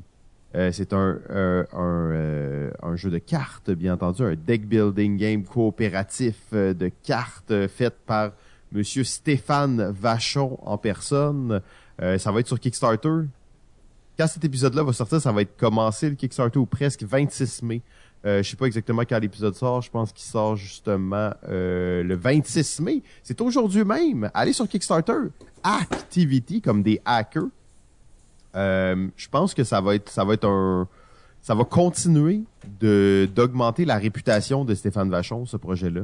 Euh, c'est quand même quelqu'un qui, qui se cimente graduellement dans l'industrie québécoise comme étant un, un pilier, quelqu'un sur, sur qui on peut qui, mérite qu'on regarde qu'est-ce qu'il fait, sur quoi il travaille et ça sera quoi ses prochaines euh, ses prochaines étapes. Donc Activity, ça fait déjà plusieurs années qu'il travaille sur ce jeu, ça a eu plusieurs formes, ça a changé de thématique avec le temps, mais euh, je pense que là il est rendu à un point assez intéressant et euh, ça vaut la peine en plus, projet d'ici, compagnie d'ici, je crois même qu'il va être imprimé ici. Je suis pas sûr là-dessus par exemple. À, confirmer. Oui, ça va être imprimé ici. En fait, ça va être euh, édition Momentum. Momentum. Oui, c'est Momentum qui va le faire, effectivement. Donc, c'est moi, c'est il est déjà dans mon calendrier. Là. Aussitôt que ça sort, c'est sûr que je vais backer ça. Euh, c'est un jeu que je suis, je n'ai parlé dans, mon dernier épisode, donc euh, je ne retomberai pas là-dessus, là, mais c'est vraiment, vraiment à surveiller. Exact. Et notre deuxième commanditaire pour l'épisode, il s'agit du 12 heures ludique euh, quatrième édition organisée par Jeux de Société QC euh, au profit de la Société canadienne de la sclérose en plaques. Euh, c'est un événement, c'est la quatrième édition. 4 juin 2022. Il doit rester des billets. Je sais qu'ils ont eu beaucoup de travail pour organiser cet, événement. La, la bande de, de jeux de société QC, bien entendu, Shout out à Cynthia et Steve, le power couple qui détient le pouvoir entre ses mains. Tous mes atouts sont réunis enfin. Euh, donc, euh, Cynthia et Steve, euh, jeux de société QC, et bien entendu, ils sont, ils sont plus de, personnes à l'intérieur que, que je connais pas. c'est un bel événement. C'est un événement où on s'assoit, on joue à des jeux. malheureusement, Malheureusement, cette année, Balado Ludique ne pourra pas être sur place. C'est la première fois qu'on sera pas là à faire quelque chose de spécial, de complètement fou. Euh, ça, me peine, ça, ça me peine au plus haut point. Ça a été euh, tout un déchirement de pas pouvoir être là. On était supposé d'être là. J'aurais, j'avais dans mes notes de vous annoncer qu'on allait se voir pour un concept absolument délirant, plus que jamais. Euh, et bon, malheureusement, ça se donnera pas pour nous. On veut être là pour la cinquième édition et on va faire quelque chose de plus fou que jamais. Mais en attendant, n'hésitez pas à aller faire un tour si, si vous êtes dans la région euh, de la Naudière. Je crois que ça se fait à Repentigny cette année. Euh, je suis pas certain, ça change un petit peu de place chaque fois, mais euh, oui, Repentigny à l'école secondaire Jean-Baptiste Meilleur, donc le 4 juin 2022. Euh, il reste des billets, allez-y, ça vaut la peine. Si vous aimez ça jouer à des jeux, vous voulez rencontrer du monde, c'est la bonne occasion. C'est une bonne cause, comme tu l'as mentionné. C'est Société ah ben de la sclérose en plaques, donc euh, vraiment pas pour des profits personnels. Euh, non, non, exact. Il travaille très fort pour cet événement-là, puis euh, oui, oui, c'est un événement qui vaut la peine, qui grandit. pour les principalement pour les gens de la Naudière, c'est un, un, bel événement aussi. Là, à chaque fois, on a eu beaucoup de plaisir là-bas à rencontrer des gens et tout ça. je propose qu'on close notre notre segment d'actualité, si ça vous va, messieurs. Y avait-tu des jeux que vous vouliez absolument parler ou? Dans le prochain segment, ça c'est sûr. Dans le prochain segment, ben euh, justement Antoine, euh, la parole est à toi parce que le prochain segment c'est ta chronique du jour. Oui, chronique du jour qui va être relativement courte aujourd'hui, mais je voulais vous parler d'une thématique précise, c'est-à-dire les jeux de sport. Oh euh, On va en parler pendant 4 heures. Dommage. je veux faire une distinction importante entre les jeux sportifs et à thématique de sport. Donc, euh, je, les jeux sportifs, là, on peut penser à des trucs là, comme euh, du, comme Molki ou Yoga, Yogame ou c'est quoi donc Yogang. donc des jeux qui vont te demander de bouger, de faire du sport dans le cadre du jeu, mais c'est pas de ça que je veux parler du tout. Là. Euh, donc, ce que je veux vous parler, c'est plutôt les jeux à thématique de sport. Donc, un jeu où le sujet est un sport en soi, soit un sport individuel ou un sport d'équipe. Euh, un des premiers jeux commerciaux de cette catégorie, ça a été Steeple Chase, publié en 1862 par les McLaughlin Brothers. Euh, c'est un éditeur de livres et de jeux pour enfants qui a été racheté par Milton Bradley, une toute petite compagnie vraiment méconnue, en 1920. Euh, c'était une thématique de course de chevaux, qui utilisait un spinner, puis évidemment, bon, il fallait que tu arrivais sur des cases qui te faisaient passer un tour, reculer de X cases. C'est quelque chose de classique pour les années 1800. Là. Euh, si on regarde le top 1000 de Board Game Geek, on va remarquer que, selon vous, il y a combien de jeux qui ont des thématiques sportives dans le top 1000? Il y en a 15. Euh... Oh, oh, oh, tu nous as même pas laissé deviner. Non, non, non, j'ai pas laissé deviner. il y en a 15. Il y en a, sur les 15, il y en a 10 que c'est des jeux de course. Il y en a 4 que c'est des déclinaisons de Blood Bowl. Euh, puis il y en a un que c'est un jeu de baseball qui est Baseball Highlights 2045. Donc, euh, yes! Un des meilleurs jeux de sport d'ailleurs. Euh, on doit se le dire, la thématique sportive la plus facile à utiliser ou à implanter, c'est sans équivoque la course. Euh, la donc, course. Ouais, la course ou les courses. Donc, que ce soit une course de chevaux, euh, comme Long Shot ou Winner's Circle, euh, la course automobile, donc il y en a qui disent que c'est un sport, euh, donc euh, comme Downforce ou... Wow, wow, même... wow, wow, wow, wow, Le d'or, c'est autant un sport que la course automobile. Euh, oui, ça je suis d'accord. les échecs donc, aussi. Oui, ou les échecs. ou les le bridge. Le bridge. Euh, donc, les par exemple, les e-sports, il y a des entraînements euh, physiques là, pour de vrai. Faut hey, on n'a pas le temps de parler de ça, Simon. On en reparlera ah. un autre. donc, euh, que ça soit la course automobile, donc comme dans Downforce ou même Megapulse, jeu québécois de Nicolas Fournier. Euh, la course à vélo, euh, Flamme Rouge, qui est quand même très populaire, et ou le vieux euh, des années 70 qui s'appelait Um Reifenbreit, qui, qui, a quand même eu un certain succès. ou même l'alpinisme. Donc, parce que l'alpinisme, on peut dire que c'est un type de course, parce que normalement, tu c'est le premier rendu au sommet dans ce genre de jeu-là. K2. K2, Summit, qui sont quand même des, des, des bons jeux. Trek. Hein? Trek 12. Trek 12? Ouais, c'est un roll and write assez flou euh, avec une thématique d'alpinisme, effectivement. Euh, donc, il y a d'autres thématiques nichées de courses comme des courses de traîneau à chien, euh, des courses de chameaux, de licornes, des courses de chariots. Donc, euh, là, il y en a, y en a de la, sorte de course. Pendant longtemps, les jeux de course ont dominé la scène des thématiques de sport et c'est encore le cas aujourd'hui. Les sports de course ont tous une particularité. En fait, c'est que les compétiteurs sont chacun pour soi.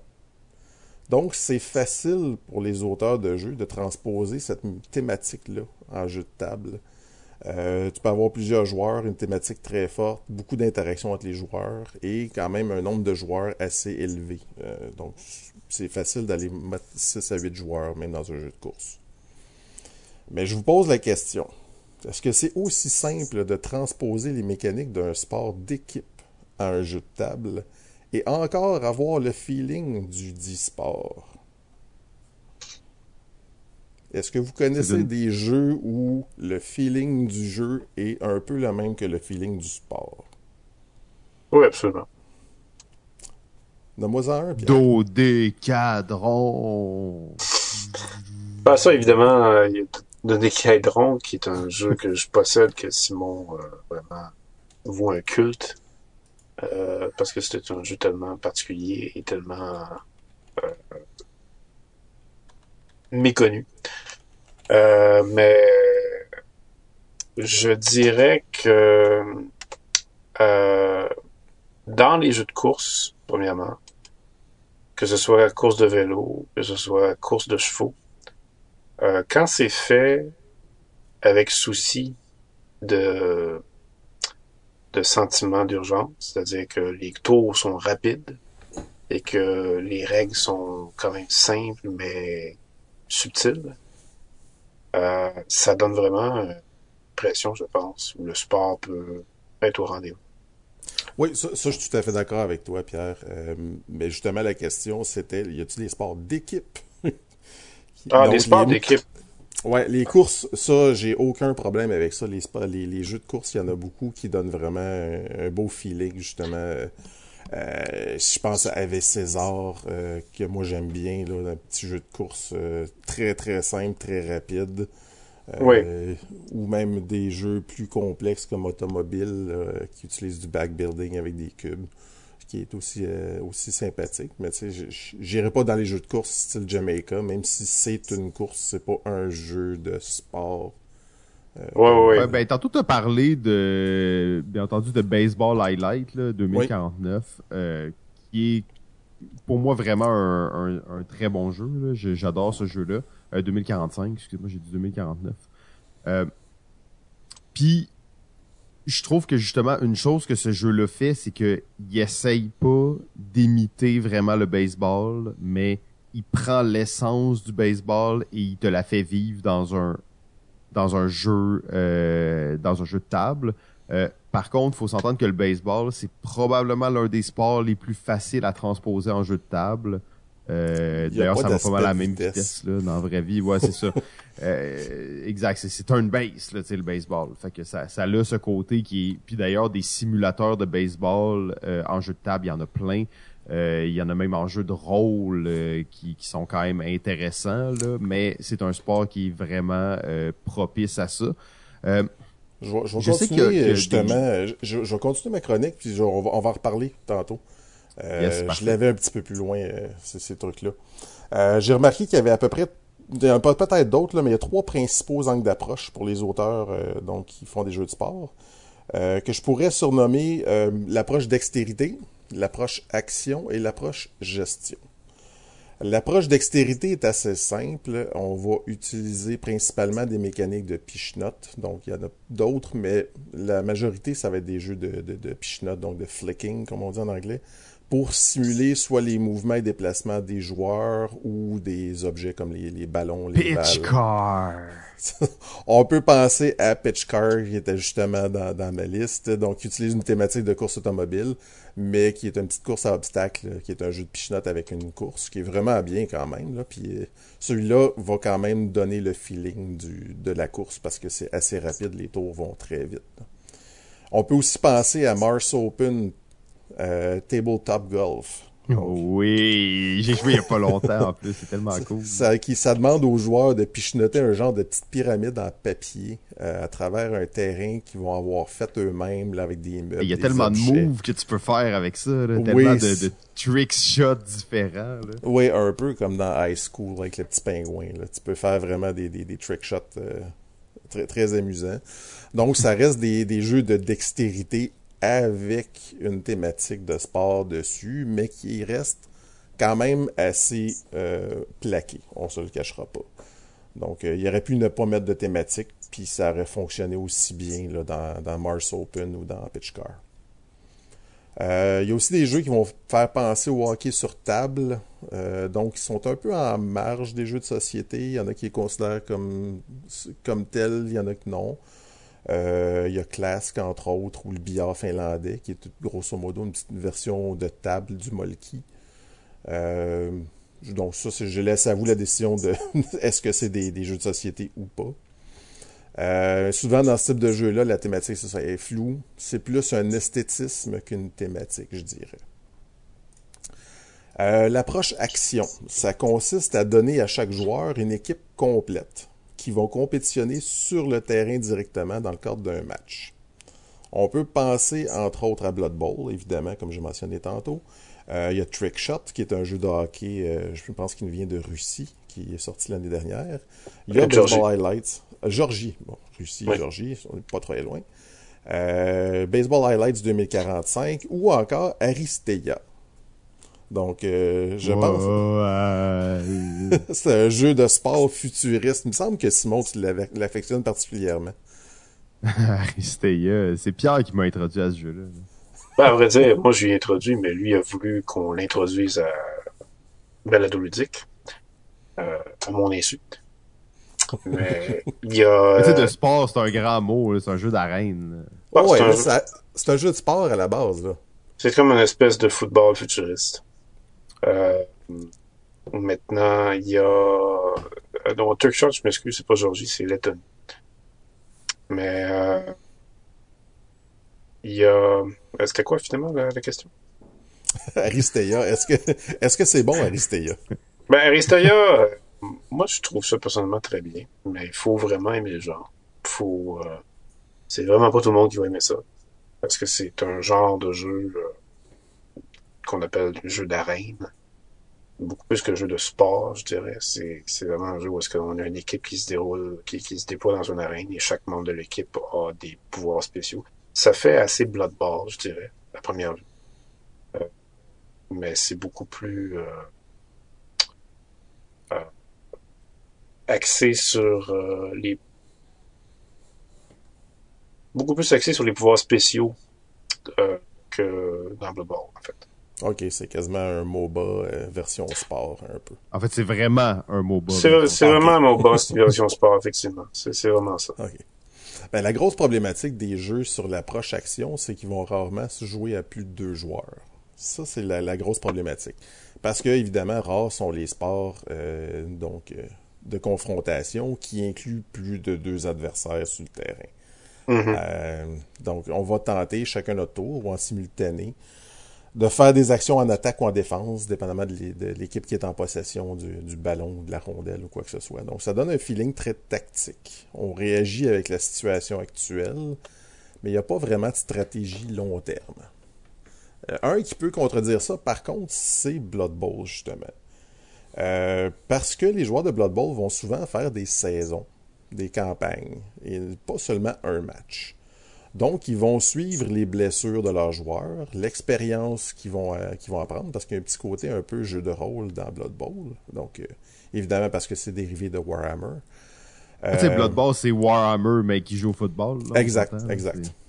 Et donc, ils vont suivre les, les décès de leurs joueurs, même aussi, parce que c'est assez sanglant comme jeu. Donc, il y a quand même une stratégie long terme. Tu pourrais volontairement perdre un match et juste vouloir blesser le plus de joueurs possible de l'adversaire pour que ça lui nuise à long terme, puis toi, ça va t'aider dans tes prochains matchs. Donc, de ce côté-là, Blood Bowl est un peu à mi-chemin entre l'approche action puis l'approche gestion euh, que je vais vous parler. Et c'est peut-être ça qui fait justement son succès et évidemment le fait que ça soit euh, un dérivé de Warhammer qui est quand même euh, extrêmement populaire. Euh, gestion, c'est pour moi la plus intéressante. Euh, le joueur va se trouver à prendre le rôle d'un gérant, d'un propriétaire ou d'un directeur général d'une équipe. Euh, il va devoir recruter, gérer ses joueurs, euh, des fois la masse salariale, le personnel entraîneur, des fois même son aréna ou son stade. Donc on est proche des jeux de simulation. Une partie va couvrir souvent une saison complète plutôt qu'un seul match. Et il va se transformer en jeu stratégique de gestion plutôt qu'un jeu d'action tactique. Euh, les, les- un peu la mode qui a été lancée, c'est avec les stratomatiques dans les années 60. Euh, la version baseball est sortie en 1962. Euh, et ça fonctionne encore aujourd'hui. Ils vendent encore sur leur site web à chaque année les versions à jour là, des, des nouveaux joueurs, les nouvelles statistiques. Ils font des mises à jour de règles et tout. Là. Euh, il y a aussi des versions hockey, football, basketball, entre autres. Donc, c'est. euh, par contre, c'est un jeu qui est extrêmement statistique. Donc, on se le cachera pas, c'est un simulateur sur papier. Euh, donc, il y, a- beaucoup de jeux qui sont plus légers dans le style aussi. On peut penser à Slapshot. Ceux qui ont déjà connu le jeu Slapshot de Columbia Games. C'est un petit jeu de cartes où tu dois assembler une équipe de hockey avec des attaquants, des défenseurs et un gardien. Et tu vas décider d'affronter de, temps en temps un adversaire, donc qui a aussi son équipe dans ses mains. C'est un peu euh, le même principe que la bataille. Donc, euh, chacun choisit une carte de sa main, on la vire, celui qui est le plus élevé va faire un but, dans un sens. Par contre, tu peux aussi avoir des goons dans ton équipe qui vont te permettre de blesser les joueurs adverses, donc ils vont être obligés d'être défaussés. Donc, il y, a une, certaine stratégie quand même. C'est un jeu qui est extrêmement léger. Euh, il y a pas, c'est pas, il y a pas beaucoup de profondeur là-dedans. Mais ça reste qui, qui, qui est quand même, qui est quand même très drôle à jouer une fois ou deux. Là. Euh, la Une fois. Pour être je l'ai joué une fois, je l'ai revendu. Mais bon, j'ai trouvé Ouais, ça quand ça. même drôle euh, une fois. La fois où tu as joué. ouais. C'est ça. Euh, L'approche gestion, ça permet un éventail assez large de jeux. C'est ce qui est- c'est ça qui est intéressant. Donc, c'est vraiment du très léger au beaucoup plus lourd, mais c'est surtout que ça va permettre à plus de joueurs de, pouvoir participer. Contrairement aux jeux euh, donc plus tactiques, qui sont souvent juste des à deux joueurs. Euh, sur Board Game Geek, on peut trouver plus de 400 jeux de football américain. 600 jeux de baseball, 200 jeux de basket, 300 jeux de golf, 200 de hockey et 1000 jeux de soccer. 1000! Wow. Le, le soccer est le sport d'équipe le plus répandu en, en Europe et probablement dans le monde aussi. Mais aucun jeu de soccer n'a encore attiré l'œil et la faveur du public après toutes ces années. Il y en a eu quelques-uns, mais le plus haut classé sur BGG, c'est Subbuteo. Un- C'était un jeu de pichenotte qui date de 1947. Ça vous donne un petit peu une idée, là. C'est Wow. classé tout près du 2 millième rang. Donc, c'est vraiment pas haut dans le classement. Mais pourquoi c'est si difficile de faire un bon jeu avec une thématique de sport? Il me semble que c'est quelque chose qui pourrait tellement attirer un large public. Ou c'est justement, est-ce que c'est difficile d'approche? Est-ce que c'est trop niché comme, euh, comme thématique? Je me, je me, pose la question. J'ai pas de réponse à ça encore. C'est ben, assez, assez difficile, je pense, de les rejoindre. Euh, c'est peut-être cliché, ce que je veux dire, mais c'est quand même, je pense, une réalité assez établie que les les les maniaques de jeux de société ne sont pas nécessairement des sportifs de salon.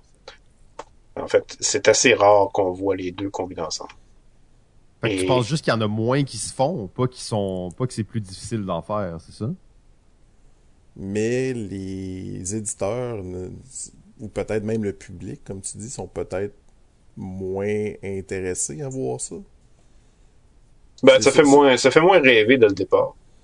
Euh, faut, faut c'est peut-être trop terre à terre, c'est peut-être trop réaliste comme, euh, c'est, thématique. Oui, faut, faut quand même se le dire. Euh, quand la plupart des gens qui vont jouer à des jeux de société, ils aiment ça s'évader. Alors quand tu leur proposes de jouer à un jeu avec des sports comme thématique, ils vont pas vraiment jouer pour s'évader, ils vont plutôt essayer de voir qu'est-ce que ça peut avoir l'air un sport transformé en jeu de stratégie.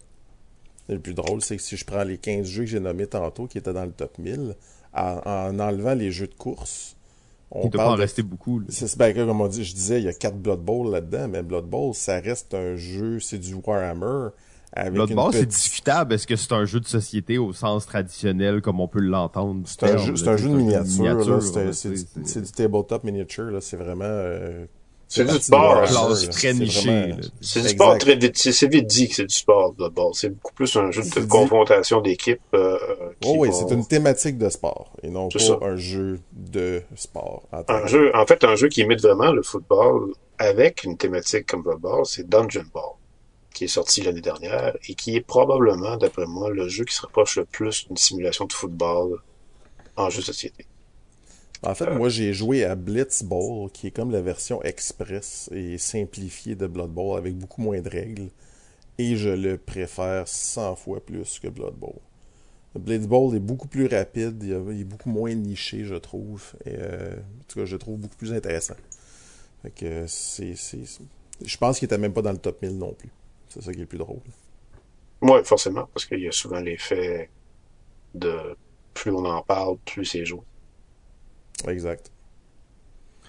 Ben, c'est sûr que là, vous avez dit pourquoi ça serait pas des genres de succès commerciaux, tu sais, mais euh, je pense aussi que fondamentalement, il y a comme une espèce de dissonance entre la, la spontanéité, la surprise, le, le talent brut d'un joueur qu'on peut vivre dans le sport versus le côté très euh, mécanique, opérationnel d'un jeu de table il y a, vraiment une espèce de, de, mur entre ces deux médiums qui est vraiment difficile à, à connecter. Tu oui, avec des jeux de dextérité, avec des jeux en temps réel, on va plus le sentir, mais encore là, le, le talent d'un joueur, c'est comme un espèce d'ensemble statistique vraiment complexe qui fait que, comme tu l'as dit, beaucoup de jeux de sport, c'est des gros jeux de chiffres c'est des simulations de sport. C'est pour les geeks finis de baseball, puis c'est eux qui vont aimer ça. Euh, d'ailleurs, tu parlais de Stratomatics, là, qui est un mm-hmm. système, mais il y a, un, autre truc qui s'appelle, euh, on en parlait un petit peu tantôt, Dead Ball. C'est un jeu slash livre dont vous êtes le héros narratif de baseball. Fait dans le fond, c'est une simulation vraiment complexe de baseball, mais avec une histoire, avec euh, comme tu, tu lis un livre, puis il se passe des affaires, puis ton, ton équipe recrute quelqu'un, puis il y a un joueur qui se blesse, mais c'est tout narratif, c'est une histoire qui est racontée en même temps. C'est un jeu solo. Quand même. Euh, ouais, ouais, c'est ça, c'est quand même euh, assez intéressant. sinon, ben un, jeu qu'on n'a pas parlé, que qui est un jeu de sport vraiment méconnu, c'est Cat Attack Number One. Ouais, je m'attendais à ce que tu me nommes. Smash! Alors, ça, c'est un jeu de volleyball qui se joue en équipe 2 contre 2. Euh, bon, faut mentionner quand même, on va quand même préciser que c'est un jeu japonais. C'est un jeu japonais, exactement. Euh, très japonais. C'est des chats qui jouent au volleyball. Donc, quoi de plus japonais que des chats qui jouent au volleyball et qui se smashent ça dans la tronche. Et quand ils ont fait un point, ils sont trop fatigués, ils font une petite sieste, donc ils sont pas actifs. C'est des chats, hein, les chats, ça, ça s'active, mais après ça, ça se repose. Mais c'est un jeu de volleyball ultra petit euh, où ça pourrait pas être d'autre chose qu'un jeu de volleyball. Tu sens vraiment que c'est des échanges de, de, de volleyball où ça se joue en équipe de deux, euh, deux contre deux. Très rapide, très efficace. Et là, il y a comme le côté que tu disais au début, action, qui est effectivement vraiment pas présent dans beaucoup de jeux. Mais dans ce jeu-là, ça marche bien. En fait, quand tu smashes la balle, tu le cries puis tu le sens. Oui, forcément, si tu mets l'ambiance, euh, ça va vraiment plus ressembler à un sport. C'est drôle parce que j'essaie de trouver de l'information là-dessus et je trouve absolument rien. Euh, ouais, c'est un jeu obscur. Il faut l'écrire C-A-T-T-A-C point d'exclamation N-O.1. Euh, comme c'est un jeu obscur, difficile à trouver. D'ailleurs, je comment ça j'ai découvert ce jeu-là? Je le sais pas. En plus, je l'ai ce jeu-là chez nous. Euh... Tu avais découvert ça, je pense, euh, dans... au Jab, hein, non, dans ta zone. Au Non? lac à l'épaule ludique. Au lac à l'épaule ludique. Et en fait, ce jeu, je l'ai acheté au Japon. Ma, ma version est en japonaise. Je, je l'ai acheté quand j'étais allé au Japon. Et même au Japon, c'était un jeu vraiment obscur dans les magasins. de J'ai j'ai passé le voyage euh, au complet à Tokyo et euh, dans les villes avoisinantes à, demander, à aller dans des ma- boutiques de jeux puis à essayer de trouver quatre attaques. Et euh, ça, ça a été tout un feat. Et même là, le vendeur avait aucune idée de quoi je parlais. Je l'ai trouvé dans une étagère, vraiment dans le bas d'une étagère. Mais euh, quand même, quatre attaques, un petit jeu de volleyball qui, qui vaut le détour. Ouais, ça a l'air très cute, avec des beaux petits chats, euh, style quasiment Hello Kitty. Mais ça, ça me fait penser, on a, on a des fois parlé quelques fois de, de jeux de musique avec Pierre ou des, des choses qui sont vraiment physiques et qui, il y a des thématiques, des concepts qui sont plus difficiles à harmoniser. Euh, moi, je suis un gros fan de sport. En fait, j'adore le sport sous plusieurs formes et je, je suis toujours, je veux toujours voir qu'est-ce qui se fait dans les jeux de sport et effectivement, souvent, c'est des belles déceptions. c'est bien dit, ouais. On, on va être agréablement déçus. Oui, oui, c'est ça. Vous allez absolument regretter votre choix. Euh, donc, je pense, je pense qu'on peut euh, passer euh, au prochain point pour une petite chronique. euh, c'était, c'était super. Merci. Le, le prochain point, c'était un événement où nous étions là, les trois. Euh, c'est, ça s'est tenu, euh, si je me trompe pas, au début du mois de mai 2022, là, pour ceux qui écouteraient ça. euh, Et 8 mai.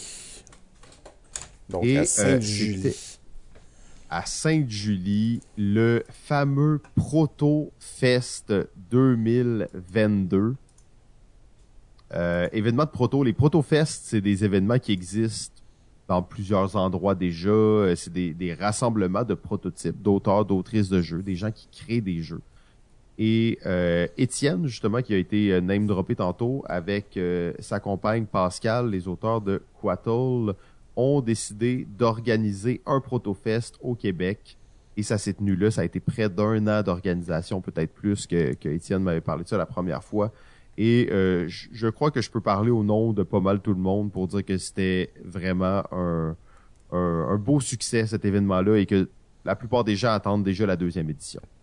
Euh, en effet, en fait, Étienne me disait que si lui, pour son minimum, il voulait avoir une vingtaine d'auteurs sur place, puis il se disait que s'il y avait 30 auteurs, que ça serait vraiment un super beau succès. Et si je me souviens bien, on s'est rendu à tout près de 50, là. Donc, euh, vraiment une belle, euh, une belle réception de la part des auteurs. Il y a eu quand même beaucoup de gens du public aussi qui sont passés.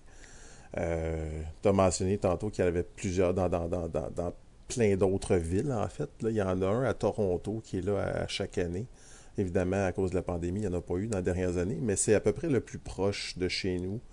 Donc, l'idée d'Étienne, c'était de- d'en faire un local au Québec avec des auteurs d'ici euh, en français. Donc, euh, c- c'était vraiment ça la prémisse de base. Donc, il y a eu vraiment une belle participation de, beaucoup de gens, euh, même malgré le fait que c'était la fin de semaine de la fête, la fête des mères en plus. Yes. Euh, non, ok, on partira pas de discussion là-dessus. En fait, c'est bon de, déjà de cadrer un peu cet événement-là. Même t'as dit il y avait des du public et tout ça. À la base, et possiblement qu'en grandissant, ça va devenir un événement où il y aura de plus en plus de public qui va être là. Mais à la base, c'est un événement pour et par et participant des auteurs autrices de jeux. C'est tu te pointes là avec ton proto et tu testes les protos des autres. C'est ça, c'est la, la, logique derrière. Quoique vous deux, techniquement, vous étiez là comme des gens du public. Vous n'aviez pas apporté de jeu.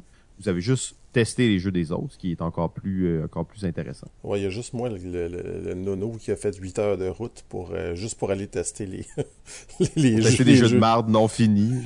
Ben en fait, moi j'étais là euh, en grosse partie pour rencontrer des gens parce que ça fait quand même deux ans que je suis assez impliqué dans la communauté d'auteurs avec la page Facebook, euh, entre autres. Et donc, j'essaye de redonner beaucoup, donner des trucs, donner des, des, commentaires aux autres auteurs.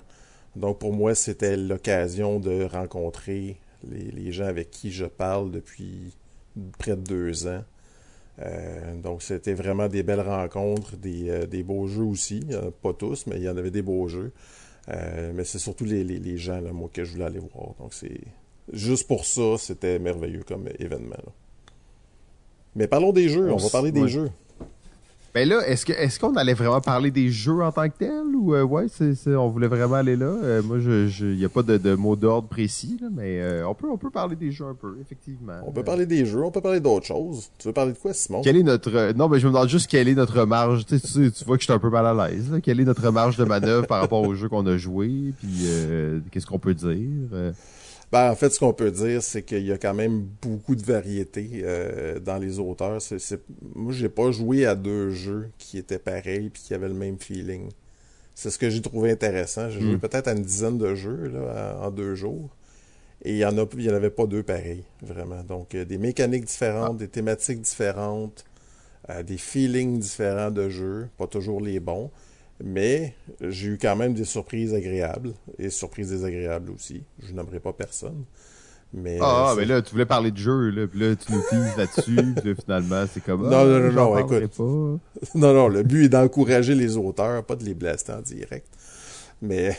oui, c'est ça, exact, exactement. Euh, c'est pour ça que, tu sais, quand tu dis parler des jeux, je comprends que tu voulais dire parler des jeux au sens large du terme, et pas parler des jeux spécifiques. Je, je comprends, je comprends. Non, ce que, ce que j'ai aimé voir par contre, c'est qu'il y a vraiment beaucoup de bonnes idées. Euh, dans ces jeux-là. En fait. il, y a quand même, il y a beaucoup de bonnes idées. C'est des fois il y a, il y a un manque d'expérience d'exécution, euh, mais la plupart des auteurs sont ouverts aux commentaires. Et je dis bien la plupart parce que je pense que c'est ce qui m'a peut-être un peu déçu. Euh, donc il y a quelques auteurs. Attends, on garde ça pour tantôt, là, pour les auteurs. Là, on parle des jeux. Non, là, c'est, j'en parle tout de suite, moi. Donc, il y a quelques auteurs que on leur passe des commentaires, puis on s'entend qu'on a quand même bon, euh, de l'expérience dans le domaine. Euh, on, on, leur passe des commentaires vraiment très bien sentis et très logiques, même que j'avais d'autres personnes à la table qui avaient pas mal les mêmes, les mêmes commentaires que moi. Et l'auteur ou l'autrice se met sur la défensive et se met à répliquer, pas nécessairement d'une façon agressive, mais à justifier pourquoi il fait ça. Euh, puis nous dire que finalement, non, on n'a pas raison. Euh, ça, j'ai beaucoup de difficultés avec ça. C'est quelque chose que les auteurs doivent apprendre, c'est accepter la critique, accepter les commentaires. Après ça, ce que tu ce que en fais des commentaires, je m'en fous. Mais accepte-les, écoute-les, note-les, puis après ça, tu feras ce que tu veux avec. Fais semblant de les noter. Euh, J'en ai déjà parlé de ce point-là, puis tu sais, il y a des gens qui étaient pas d'accord avec ça. Sérieusement, les gens viennent tester votre jeu, écoutez les commentaires, fermez-vous là, ça sert à rien.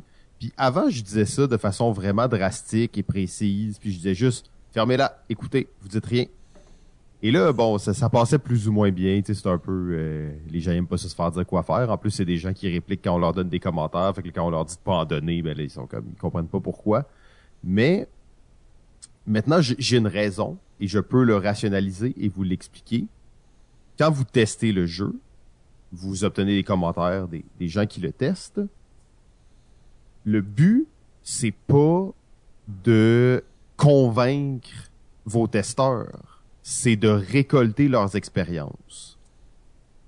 Fait qu'à un certain point, c'est sûr que ben c'est ça en fait le but, c'est de c'est pas de les convaincre, c'est pas de les fixer, de les de les de les réparer dans leur vision, c'est d'obtenir leur, leur expérience de jeu. Ça se peut très bien que ce type de joueur ou de joueuse là cadre pas avec le jeu que vous voulez faire ou que tu il a pas saisi l'expérience, mais au final ça ça votre but c'est pas de le convaincre qu'il a tort. Votre but c'est de prendre ses commentaires et de décider qu'est-ce que vous allez faire avec. Premièrement, si vous argumentez moins avec vos testeurs, les gens vont juste vous trouver bien plus chill, puis ils vont être comme OK, il m'a écouté, puis c'était le fun, puis il faisait des petits dessins dans son cahier. Mais aussi, vous allez être bien plus ouvert et bien plus réceptif pour améliorer votre jeu. C'est sûr. Au pire, vous allez dire que vous prenez pas les commentaires, mais au moins vous les aurez compris et écoutés. Et euh, c'est pas un combat. Les gens qui vont là, ils prennent leur temps. Antoine a fait 8 heures de char, 16 heures aller-retour pour venir tester des jeux. Euh, puis là, je veux pas t'en le défendre lui personnellement, mais la plupart des testeurs sont là pour ça. Après ça, les testeurs. Les testeurs, là, tu m'as lancé là-dessus, là, Antoine, là, mais les testeurs, vous avez aussi une responsabilité à faire et je vais être encore une fois très drastique là-dessus. La plupart du temps, vos suggestions, c'est de la merde. Gardez-les pour vous. On n'est pas là pour récolter vos suggestions. On n'est pas là pour évaluer votre créativité. On est là pour récolter votre expérience de jeu. Et le commentaire que tu entends le plus souvent, c'est moi je ferais ça, moi je ferais ça. Sérieusement, c'est quoi ton problème? Je veux savoir comment tu as trouvé l'expérience. Je dis pas que tu peux pas donner de suggestions. En fait, l'auteur, ce qu'il doit faire, en fait, c'est s'il entend ces commentaires-là, justement, de moi je ferais ci, moi je ferais ça, la, la seule question que tu peux poser, c'est OK, pourquoi tu ferais ça? essayer de trouver la raison pourquoi il changerait un aspect précis du jeu. Parce qu'à la base, il y a une raison pourquoi il veut le changer. Des, fois, le, des fois, le testeur, il sera même pas capable de dire pourquoi, mais il y a quelque chose vraiment qui, qui clochait, mais il est juste pas capable de mettre le doigt dessus. Donc, c'est d'essayer des fois d'aller creuser puis de comprendre pourquoi. Des fois, il veut changer 56 affaires, mais c'est juste pour un petit problème précis qui pourrait être réglé d'une autre façon beaucoup plus simple. Donc, des fois, il y a aussi des très mauvais testeurs, là, oui. qui, veulent juste te, donner 200 suggestions pendant 20 minutes. T'es comme, OK, c'est vraiment, c'est autant de perte de temps que de commencer à argumenter avec quelqu'un qui te donne des commentaires. Non, effectivement, mais il faut, faut, faut, essayer de comprendre, c'est ça, c'est la nature du problème et non pas la solution nécessairement. Des fois, les solutions sont bonnes, mais comme tu as dit, la plupart du temps, c'est pas nécessairement, nécessairement bon. Mais moi, quand je donne des suggestions, je le dis très ouvertement, regarde, je te donne un paquet de suggestions, je brainstorm. Tu fais ce que tu veux avec, c'est peut-être toute la merde mes idées, mais je te chauffe des idées de même. Peut-être que les personnes les ont déjà essayées, ces idées-là, puis ça marche pas. Ben, fait qu'il en fera ce qu'il veut. Mais tu sais, c'est. Tant que c'est pas long, le tant que c'est pas long, là. En tant que testeur, là, quand moi je m'assois avec quelqu'un, un autre testeur, puis là, il commence aussi son brainstorm. Il commence il, laisse aller sa créativité, là. Puis là, c'est comme il chie ça sur la table moi je changerais le thème, puis je rajouterais des affaires, puis tu sais, il y a des bonnes suggestions qui peuvent se faire, surtout quand t'es quand t'as établi une relation avec une personne. Tu sais, quand tu testes le, jeu de quelqu'un à toutes les deux semaines, à toutes les semaines, puis il un groupe, on s'entend que là la règle n'est plus du tout la même. Là. nous on parle dans le cadre d'un événement, je m'assois à une table, je connais à peine la personne, j'essaye son jeu. Euh, je vais lui dire mon ressenti, mon expérience. Je trouvais que cette mécanique-là était pas si intéressante. Je trouvais, mais je vais pas dire si tu fais ça, ça, ça, ça va être intéressant parce que je ne sais pas la personne, c'est quoi qu'elle a essayé, je sais pas elle est rendue où, je, je peux seulement lui parler de mon expérience de jeu, c'est d'ailleurs ce qui a le plus de valeur. Même que des fois dans un événement comme ça, euh, j'ai l'impression que les commentaires sont peuvent être une perte de temps pour tout le monde. C'est plusieurs à plusieurs moments j'étais assis à la table et j'avais l'impression que je perdais du temps à donner des commentaires parce que soit que l'auteur les écoutait pas, je perdais du temps à écouter les commentaires de quelqu'un qui donné puis qui était vraiment pas pertinent, ou je perdais du temps à écouter un auteur argumenter puis à essayer de me vendre pourquoi c'était correct. Euh, donc c'est ça, c'est je pense qu'est-ce qui va ce genre d'événement-là, ça va vraiment améliorer la communauté en général parce que ça va solidifier les bases, puis ça va établir des espèces de façons de faire aussi pour être plus efficace, puis que ce soit plus agréable pour tout le monde, puis qu'on puisse vraiment en tirer le meilleur profit possible. Effectivement, il y a toute une étiquette euh, dans le dans le playtesting puis dans, dans ces événements-là euh, qu'il faut mettre en place parce que c'est sûr que la communauté au Québec est quand même relativement jeune. Donc euh, c'est le travail est vraiment à faire. Avant que tu, tu te lances là-dedans puis que tu commences à trasher les auteurs puis tout ça, j'allais dire cet événement-là pour moi, je sentais qu'on était vraiment dans on s'entend au Québec, on a une belle communauté ludique qui se développe bien, mais là, je sentais que c'était un événement important pour la communauté des gens qui créent des jeux.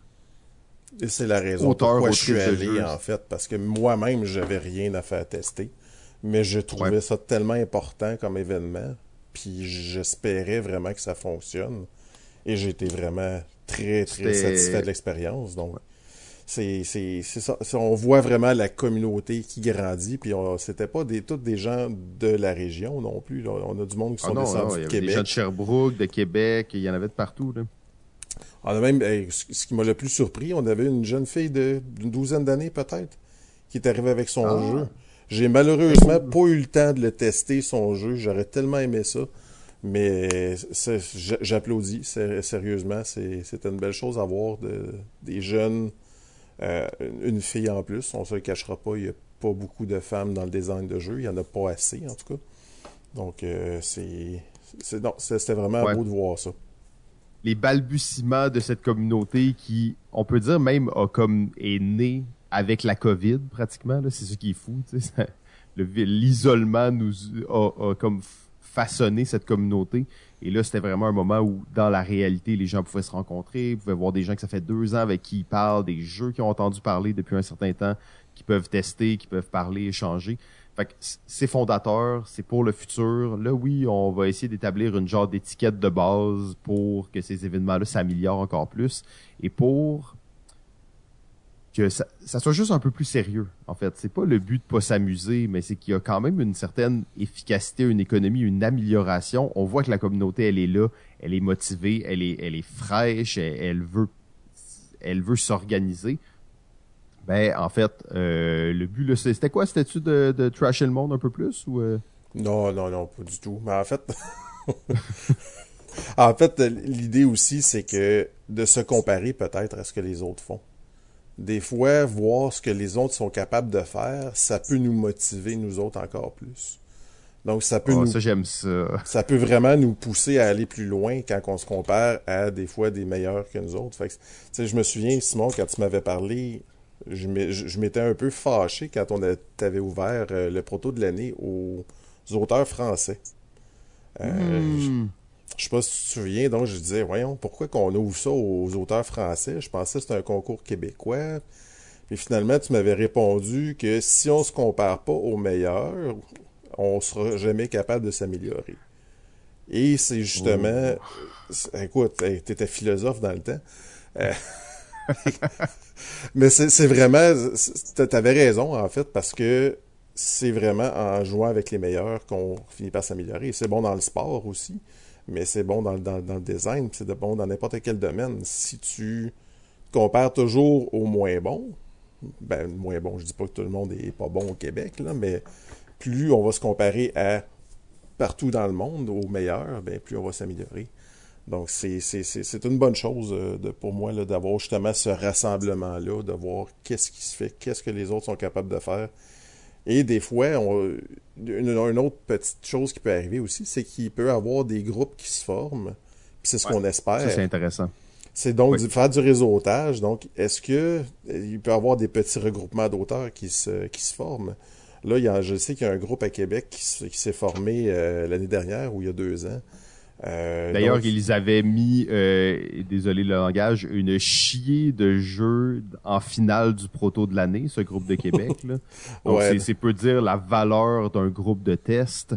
Euh, entre être seul et être trois personnes, c'est un monde, en fait, dans la création de jeux de table. Sans nécessairement parler de co-création, on parle de testeurs récurrents sur qui on peut avoir confiance, qui sont prêts à tester notre jeu et à s'investir dans sa création comme nous, on va s'investir dans la leur, euh, c'est, ça a une, valeur euh, incommensurable, en fait. Euh, en effet, c'est ce, petit groupe de Québec là, ça fait depuis plusieurs années en fait. ben, en fait, ça fait un an et demi peut-être que je les suis. J'ai même été à quelques-unes de leurs rencontres. Vraiment, ont un certain professionnalisme dans ce qu'ils font. Ils s'entraident beaucoup. Donc, on n'est pas en compétition un contre l'autre. On est là pour s'aider, pour f- faire avancer les projets de, de- de tout le monde. Donc, c'est- vraiment beau de voir cette, euh, cette entraide-là là, qui est en train de, de se monter. Une rivalité saine, comme entre Sangoku et Vegeta, comme entre Paul McCartney et John Lennon. Ce genre de rivalité saine qui élève l'humain à un autre niveau de capacité. Puis on va parler du, du groupe de Québec. Justement, je vais vous parler de mon coup de cœur euh, dans les protos. Euh, euh, un de mes coups de cœur, ça a été le jeu de, Geneviève Dupuis, en fait, qui s'appelait euh, Canada au carré, qui était un jeu, là, je vais vous dire, un jeu éducatif. Il y en a qui vont euh, avoir des frissons, là, mais c'est un jeu qui va mélanger les mathématiques et la géographie, mais avec un fond ludique tellement intéressant, pas trop complexe et qui te met pas l'aspect pédagogique du jeu d'en face. Fait que tu, il est là, mais t'as pas besoin de le dire que c'est un jeu éducatif. Puis le, jeu est tellement intéressant que même les adultes pourraient le jouer avec, les, avec leurs enfants. Donc c'est vraiment un beau jeu hybride entre le jeu éducatif et le jeu familial. Donc, euh, c'est si jamais vous avez la chance de tester euh, son jeu, euh, je vous le suggère fortement. Vraiment un, beau petit projet. J'espère que ça va, euh, ça va attirer l'œil d'un éditeur ou si elle- ça se peut qu'elle s'auto-édite aussi. Là. Je pense que c'était peut-être dans ses plans. Mais on n'avait pas dit qu'on n'allait pas nommer de jeu précis? Ouais, mais je voulais en nommer un précis qui est un coup de cœur. Je veux juste pas faire de, de, de bashing public. Ouais, ouais, non, non, ça c'est correct, ça c'est juste gentil. Euh, ben là, on est un peu freestyle sur le poteau de l'année. Euh, a- Faut que je parle d'un sujet, là, je ris un peu parce que j'ai- j'ai j'ai pratiqué ça quelques fois, puis là, je sens que je pourrais pas vraiment le faire comme je voulais le faire, tu sais, parce que... Qu'est-ce qui t'a dérangé au Protofest, toi? Dis-les donc. Sors ouais, le En fait, c'est, ça s'applique au Protofest, mais on, on s'entend, ça pourrait s'appliquer pas mal à n'importe quel truc, genre autant quand je vais au restaurant que quand, mettons, je suis dans l'intimité, que quand, euh, mettons, euh, je, c'est ça, peu importe, ok, ça, ça pourrait s'appliquer n'importe quand. Mais dans les conventions de jeu, surtout dans des conventions de jeux de prototype où vous allez expliquer votre jeu multiples fois et pointer le matériel sur la table plusieurs fois devant des gens qui vous écoutent et vous allez pointer ces cartes et pointer ces choses et vos doigts vont être sur le plateau, sur la table, devant ces gens que vous ne connaissez pas et qui veulent tester votre jeu et, Et- vous allez pointer. Et puis vous allez toucher Simon aussi. Ben là, il y a personne qui m'a touché encore. On avait encore le droit de porter des masques, fait que c'était correct. Mais là, bon, la prochaine fois. Et là, vous allez pointer ce matériel et, et vos ongles vont, vont pointer des choses. S'il vous plaît, s'il vous plaît, coupez-vous les ongles ou du moins nettoyez-les bien. Nettoyez-les bien. C'est inacceptable de se faire présenter un jeu quand vos ongles sont tout crottés, nos... Excusez-moi, je vais peut-être gaguer un peu en même temps. Et là, on vous présente ça. C'est le matin, j'étais à mon deuxième café, j'ai l'estomac fragile et on me présente ce jeu, ces jeux-là, en touchant des cartes avec les ongles. S'il vous plaît, s'il vous plaît. Coupez-vous les ongles, lavez-vous les mains, c'est important, c'est- juste la base de la chose. Les gens vont écouter vos règles au lieu de checker vos mains. Euh, c'est valable dans toutes les conventions de jeu, mais particulièrement quand vous expliquez votre jeu à tout le monde. Simon va que accepter que vous, Simon va accepter que vous puissiez péter ou roter pendant que vous expliquez votre jeu Ça, c'est pas grave. avant ça.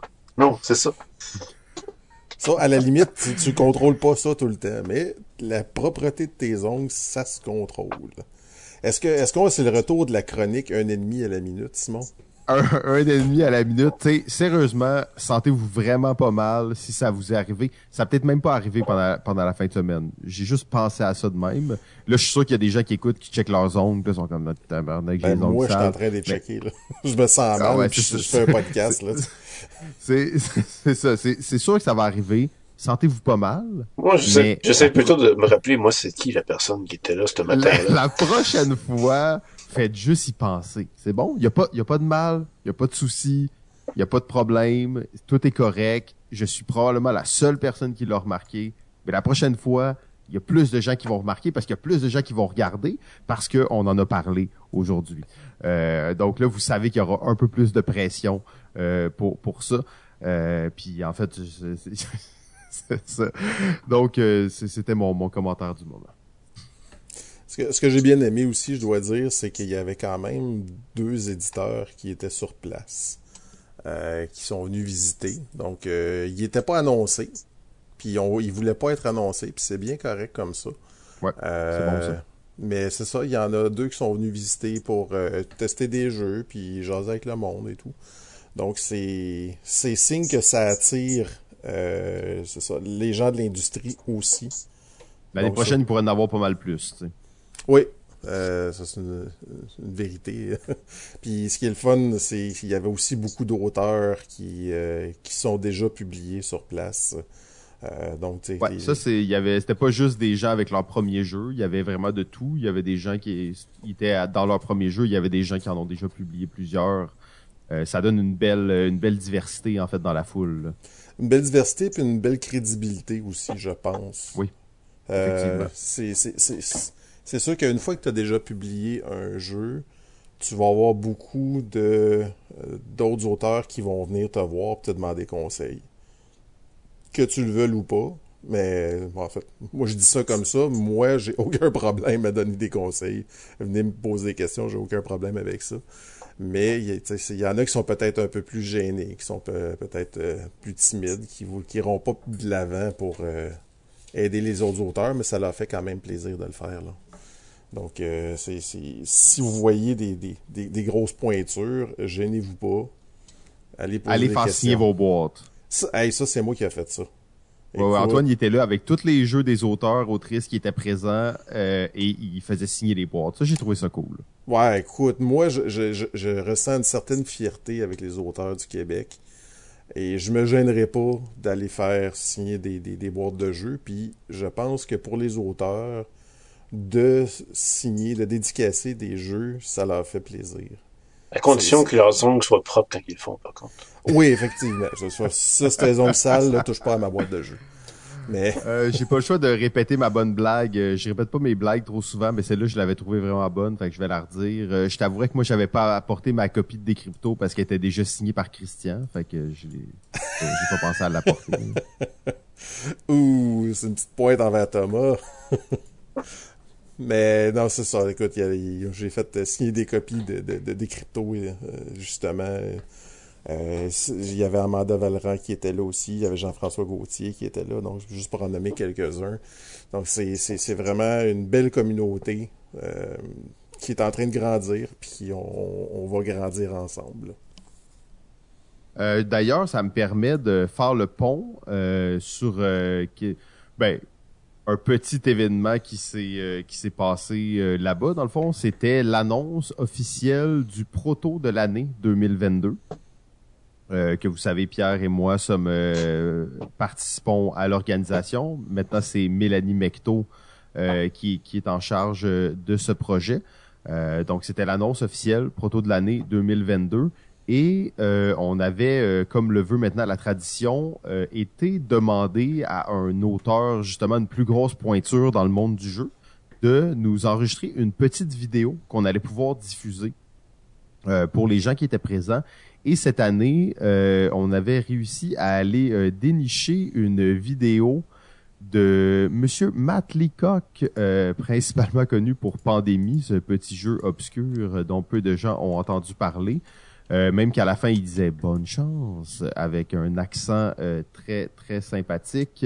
Euh, et son conseil était quand même assez intéressant. Je vous le partage sommairement. Là, c'était pas non plus une très longue vidéo. C'était apportez votre jeu sur la table le plus vite possible. Faites tester votre jeu le plus vite possible. Arrêtez de travailler sur des protos super beaux euh, qui sont euh, à votre première version. Arrêtez de prendre des notes dans des cahiers puis de faire non non. Faites votre proto le plus laid possible, amenez-le sur la table, faites-le jouer. C'est là que euh, le design de jeu vraiment commence. Et ça va avec un, commentaire que j'ai souvent mentionné, c'est les jeux, ça se fait près du carton. Euh, donc, ça veut tout dire. Euh, je sais pas, les gars, qu'est-ce que vous avez pensé de ça? Ben, c'est sûr que je pourrais pas ne pas être d'accord avec ça. Euh, je sais de sources sûres, en fait, je sais pour les avoir testés moi que des protos d'auteurs très connus, très établis depuis plus de 20 ans, sont présentés comme tels. C'est-à-dire que c'est, c'est souvent, ben, pas souvent, mais ça peut arriver. Les feuilles blanches. Ouais, ça peut arriver assez régulièrement qu'un proto d'un auteur très établi, ça va être une feuille blanche avec des gribouillis, puis euh, on va trouver des pions quelque part, on va jouer au jeu, et on va vouloir savoir qu'est-ce que le jeu a dans le ventre, pas qu'est-ce qu'il a l'air. Et c'est après, une fois qu'on va savoir si son, le jeu a vraiment quelque chose, un beau potentiel, que là, on va pouvoir l'embellir. Forcément. D'ailleurs, euh, ah, euh, vas-y, vas-y, continue, excuse. Ah, ben, j'allais juste ajouter que euh, avec l'époque où on est rendu dans les jeux de société, c'est presque rendu quelque chose euh, qu'on voit, qu'on est, qu'on est surpris de pas voir des protos qui sont pas fignolés euh, avec soin parce que la barre est rendue tellement haute dans la production de que les protos vont suivre la base aussi. Ben, je, je vais mettre un petit bémol là-dessus, par exemple, c'est que il y en a beaucoup qui veulent se lancer dans l'auto-édition aussi. Euh, dans depuis, je te dirais, euh, pas une dizaine d'années, mais depuis que le, phénomène Kickstarter est rendu tellement fort, euh, il y en a beaucoup qui veulent se lancer dans l'auto-édition. Donc, pour eux autres, le look est peut-être plus important, surtout s'ils veulent le faire tester par le public. Euh, c'est sûr que tôt dans le processus, euh, je suis tout à fait d'accord avec euh, M. Leacock. Là, c'est, c'est... En tout cas, vous avez déjà vu mes, pro- mes, euh, mes premiers prototypes. C'est assez euh, de Et même tes derniers, oui. C'est souvent c'est des cartes blanches et des, des écrits en noir. Écoute, je- moi je travaille avec euh, PowerPoint et Photoshop et, et pas Photoshop et Paint en fait. fait que c'est vraiment très très très basic. J'ai- C'est encore plus admirable. Moi, j'ai une admiration sans, sans borne pour les gens comme toi. Ouais, écoute, c'est, du travail. Pour moi, c'est plus facile de faire ça comme ça, mais c'est très minimaliste. C'est vraiment des cartes blanches, du texte. Et pour avoir testé aussi beaucoup de jeux de, Thomas Dagenet, lui, ses prototypes, c'est la même chose. C'est, des cartes blanches avec quelques symboles de l'écriture, mais il n'y a, y a pas d'illustration. C'est pas nécessaire. Si D'ailleurs, on a- sa cell sheet était de loin la plus laide, hein, ça on pourra s'entendre là-dessus. Euh, oui, c'est, c'est pas pour Non, être méchant. non, non, mais il y, en a, il y en avait un qui était plus plate que ça. Ouais, ok, il y en avait peut-être une ou deux qui étaient plus laides, mais en même temps, c'est quand même drôle de dire que c'était celle de Thomas qui était la plus laide. Là. Ouais, mais celle qui m'a... Les gars, les gars, allez, comment Celle qui m'a le plus triggeré, c'est pas celle de Thomas. Il y en avait une en particulier qui était imprimée à l'horizontale. Ça, j'ai eu Ah, de la misère. ouais.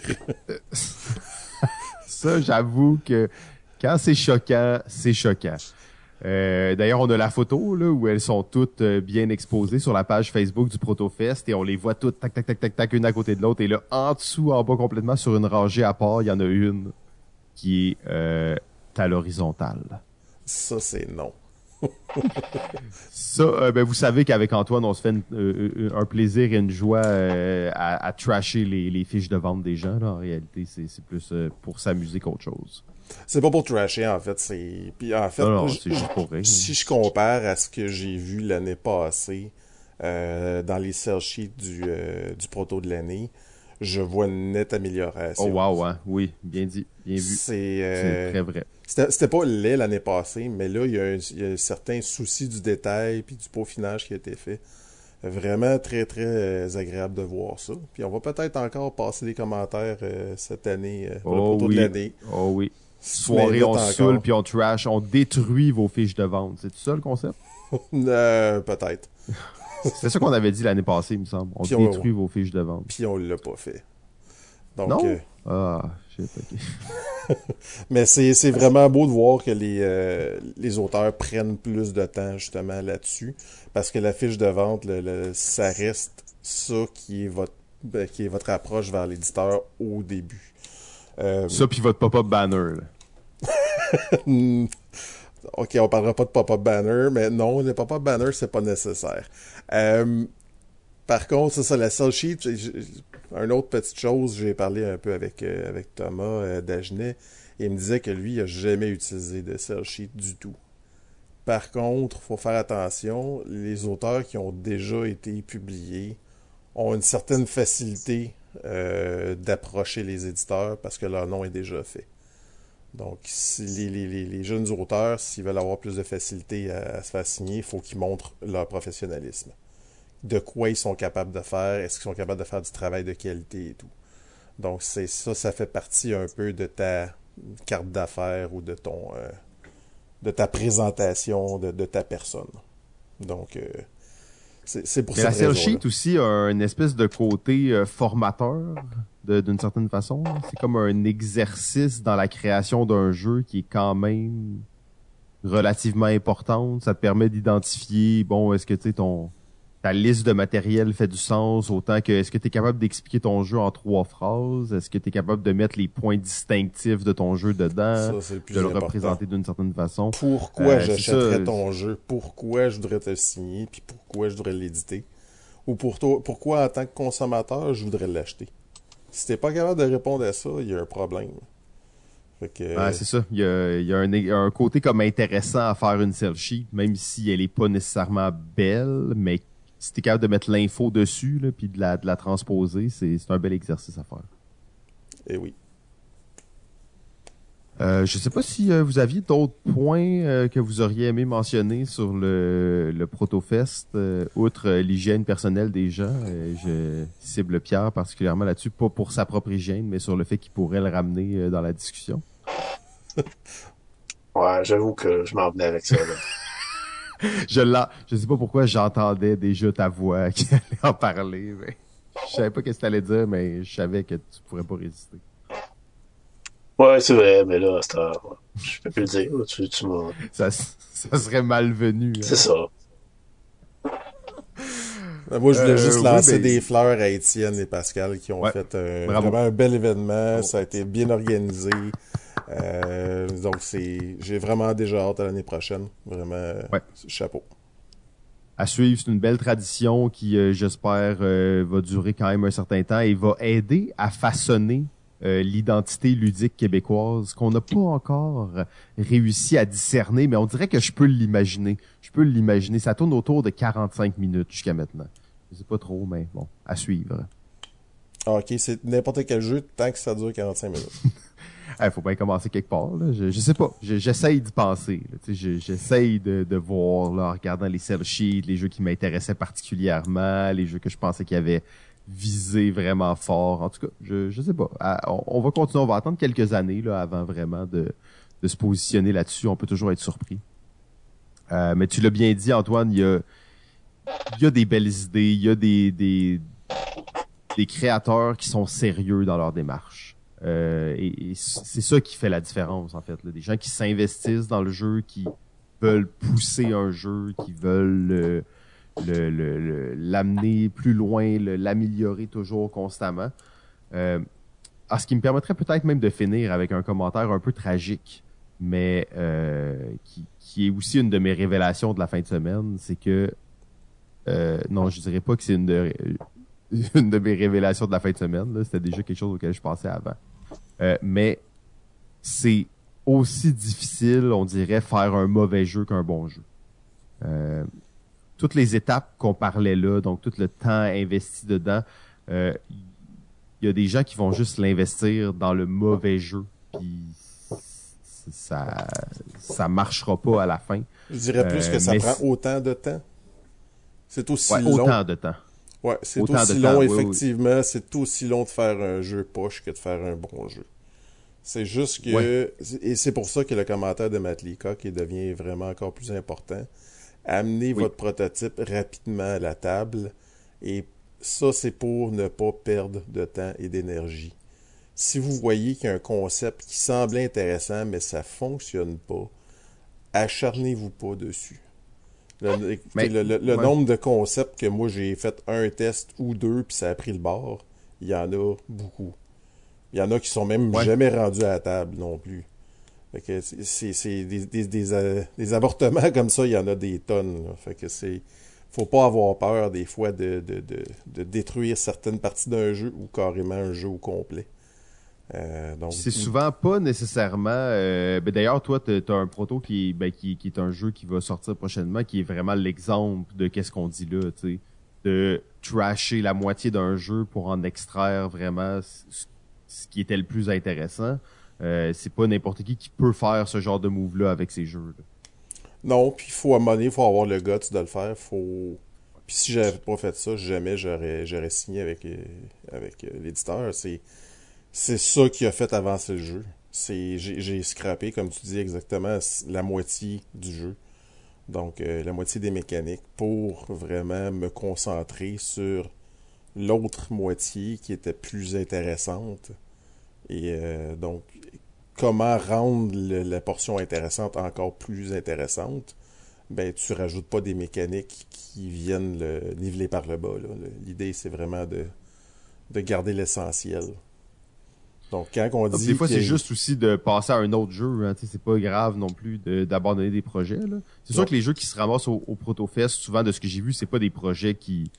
Je veux pas commencer à dire qu'il y en avait ou non, mais en réalité, la plupart des jeux qui se rendent, qui, qui dont les auteurs, les autrices s'arrivent à ce point-là. C'est pas nécessairement des jeux qui ont le qui ont le besoin d'être détruits à la poubelle au complet. C'est plus que des fois, il y a peut-être des tangentes qui ont été prises, où là, t'es comme Ouais, cette tangente-là, euh, il y a beaucoup d'efforts dedans, mais c'est pas ça qui va faire que le jeu va comme marcher ou qui va s'élever au-dessus de la masse critique. Souvent, c'est pas que le jeu il est pas bon, c'est juste que le jeu il est.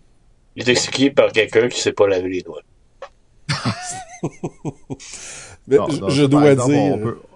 Je dois dire que j'ai suggéré à un auteur de d'enlever la moitié de son jeu. De, ah, détruire la moitié de son jeu pour se concentrer sur ce qui était le plus intéressant. Euh, il l'a pas bien pris. je disais qu'il y en a. C'est clair, c'est clair. Mais tu sais, c'était pas dit méchamment non plus parce que c'est. En plus, toi, j'allais dire, t'es pas un gars si poli que ça, malgré ce qu'on peut imaginer, là. J'ai, si, mettons, moi, je l'avais dit, ça aurait été mieux, c'est ça, exact. J'ai aucun tact, malheureusement. Je suis assez direct, mais il faut que les auteurs soient capables d'accepter ce genre de commentaires-là. Direct. Parce que les éditeurs, ils seront pas nécessairement gentils. Moi, j'en ai eu des commentaires d'éditeurs qui étaient assez directs puis qui font aïe aïe.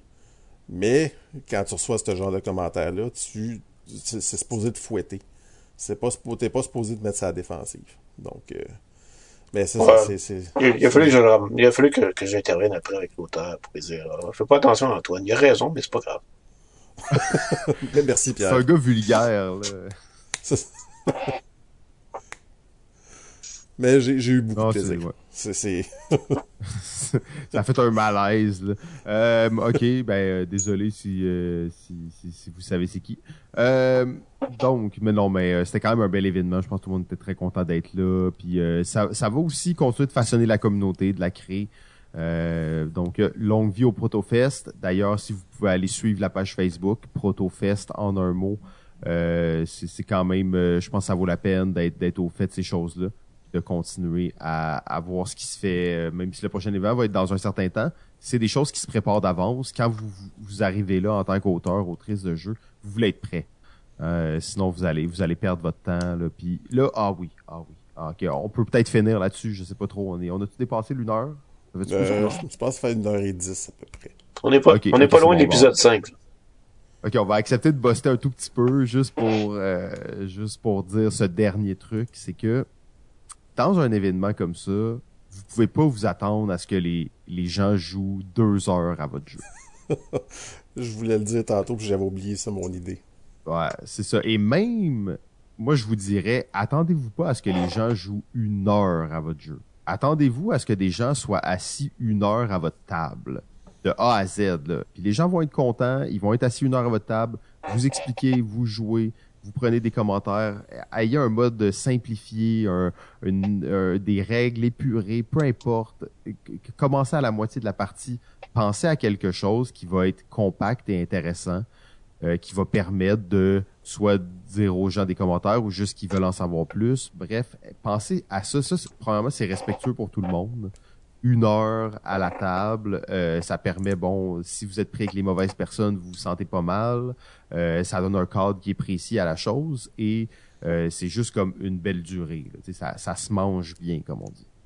Ouais, c'est. Je, vais revenir à la partie justement que j'ai joué avec Pierre et encore ce, même auteur. J'ai après trois tours ou quatre tours de jeu, j'ai dit ah, je, je suggère qu'on finisse ce tour-là, puis qu'après ça on passe aux commentaires.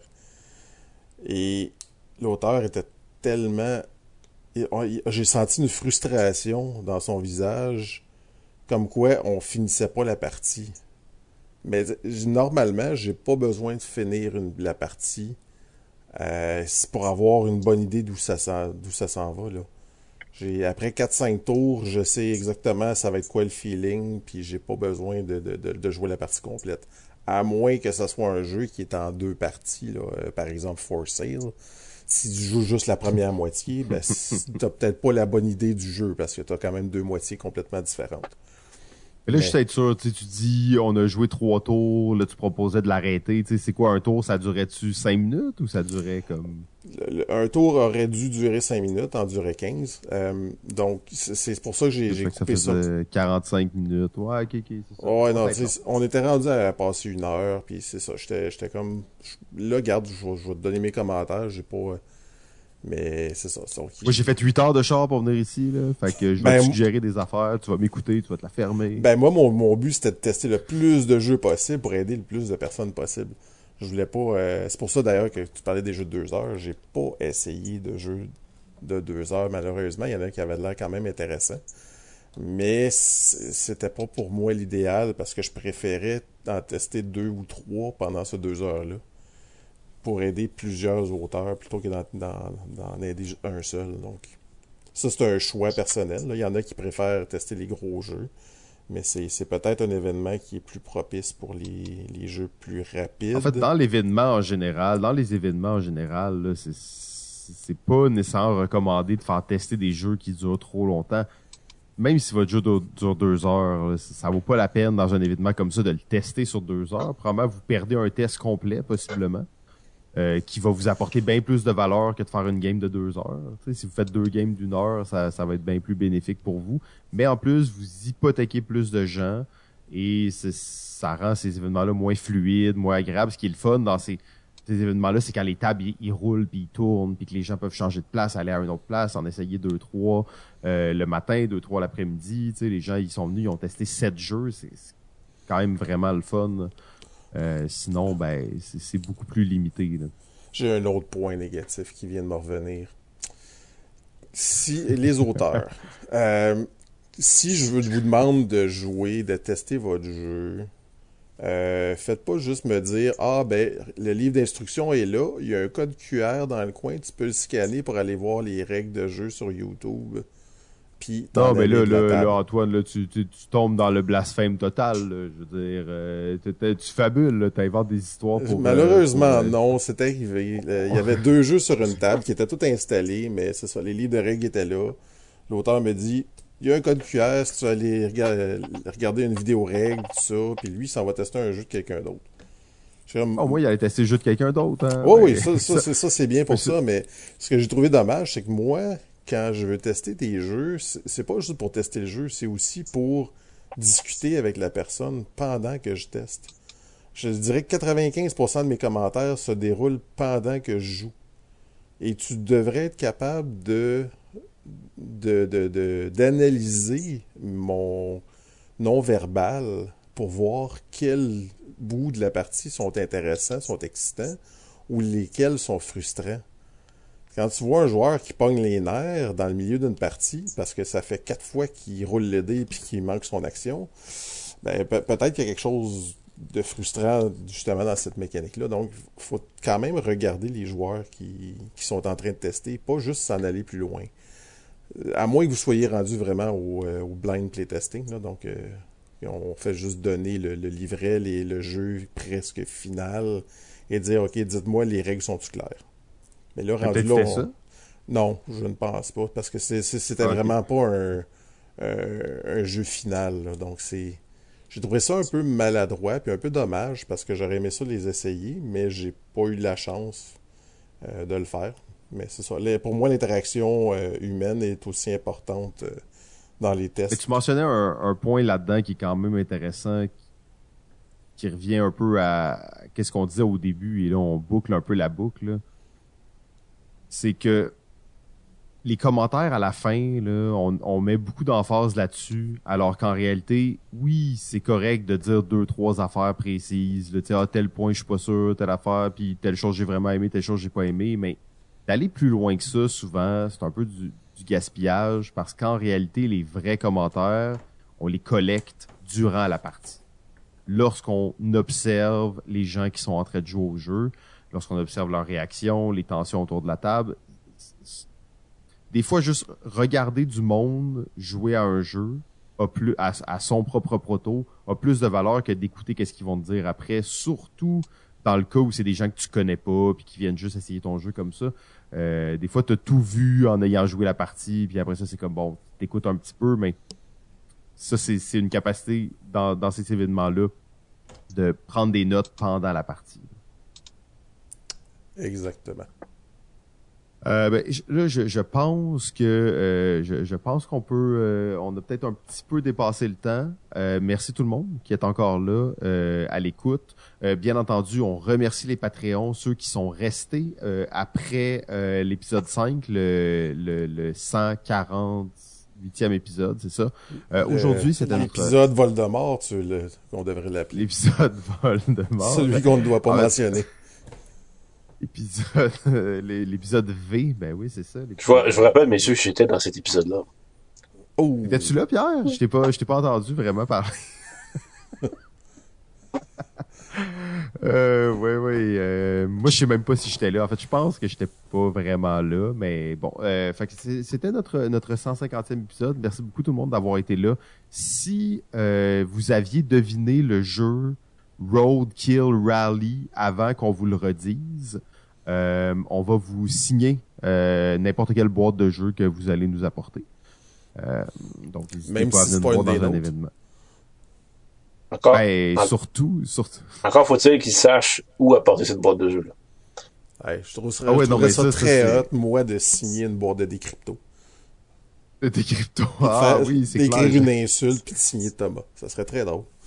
Ouais, euh, fait que si vous avez une boîte de Pandémie Legacy au pire, ça, ça peut peut-être euh, se faire là aussi. Ce serait le genre de jeu que, que j'aimerais bien signer. Euh, fait que sur ce, merci beaucoup tout le monde. Je vous rappelle que la semaine prochaine et euh, la semaine d'après, c'est spécial. C'est le party de fin de saison, Beach Party.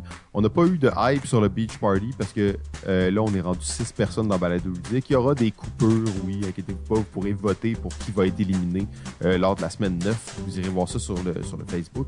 Mais euh, ce que je voulais dire, c'est que c'était difficile d'organiser le party de saison avec cette nouvelle équipe-là, euh, de faire ça dans un lieu physique, virtuel. On savait pas trop quand on était au début de la saison, ça allait ressembler à quoi le, monde réel autour de nous. Fait qu'on on a juste décidé de faire un rassemblement où on allait être les six ensemble. Donc ça va être un genre de party de fin de saison. Par contre, ce qu'on a dit, c'est que ça dure une heure par épisode. Ça va être ça, la, la, la, la particularité de ça. Ça va être épisode 9, une heure, épisode euh, 2, euh, euh, épisode 10, une heure. Puis comment on va le faire, c'est qu'on va tout simplement dire, on enregistre pendant deux heures. À la fin du deux heures, on arrête d'enregistrer tel quel où on est rendu. Et après ça, en montage, à une heure pile, on coupe. Puis on recommence à l'autre épisode d'après. Donc ça va durer vraiment deux heures. Euh, c'est un nouveau concept. On sait pas trop qu'est-ce que ça va donner, mais j'ai hâte de voir ça. Puis euh, je pense que ça va être assez intéressant. C'est le fun, je l'apprends là. Ah oui, oui, ben, il y a toujours un moment pour apprendre les choses. Euh, Dis-toi qu'il y a des gens qui vont l'apprendre après toi, fait que c'est pas si grave. Euh, donc, euh, sur ce, Antoine, merci beaucoup pour euh, cet épisode fort intéressant en ta compagnie. Merci beaucoup. Et euh, Pierre, ben, toujours un plaisir d'être avec toi. Tu... Je te laisse le mot de la fin. Lavez-vous les doigts. Je seconde.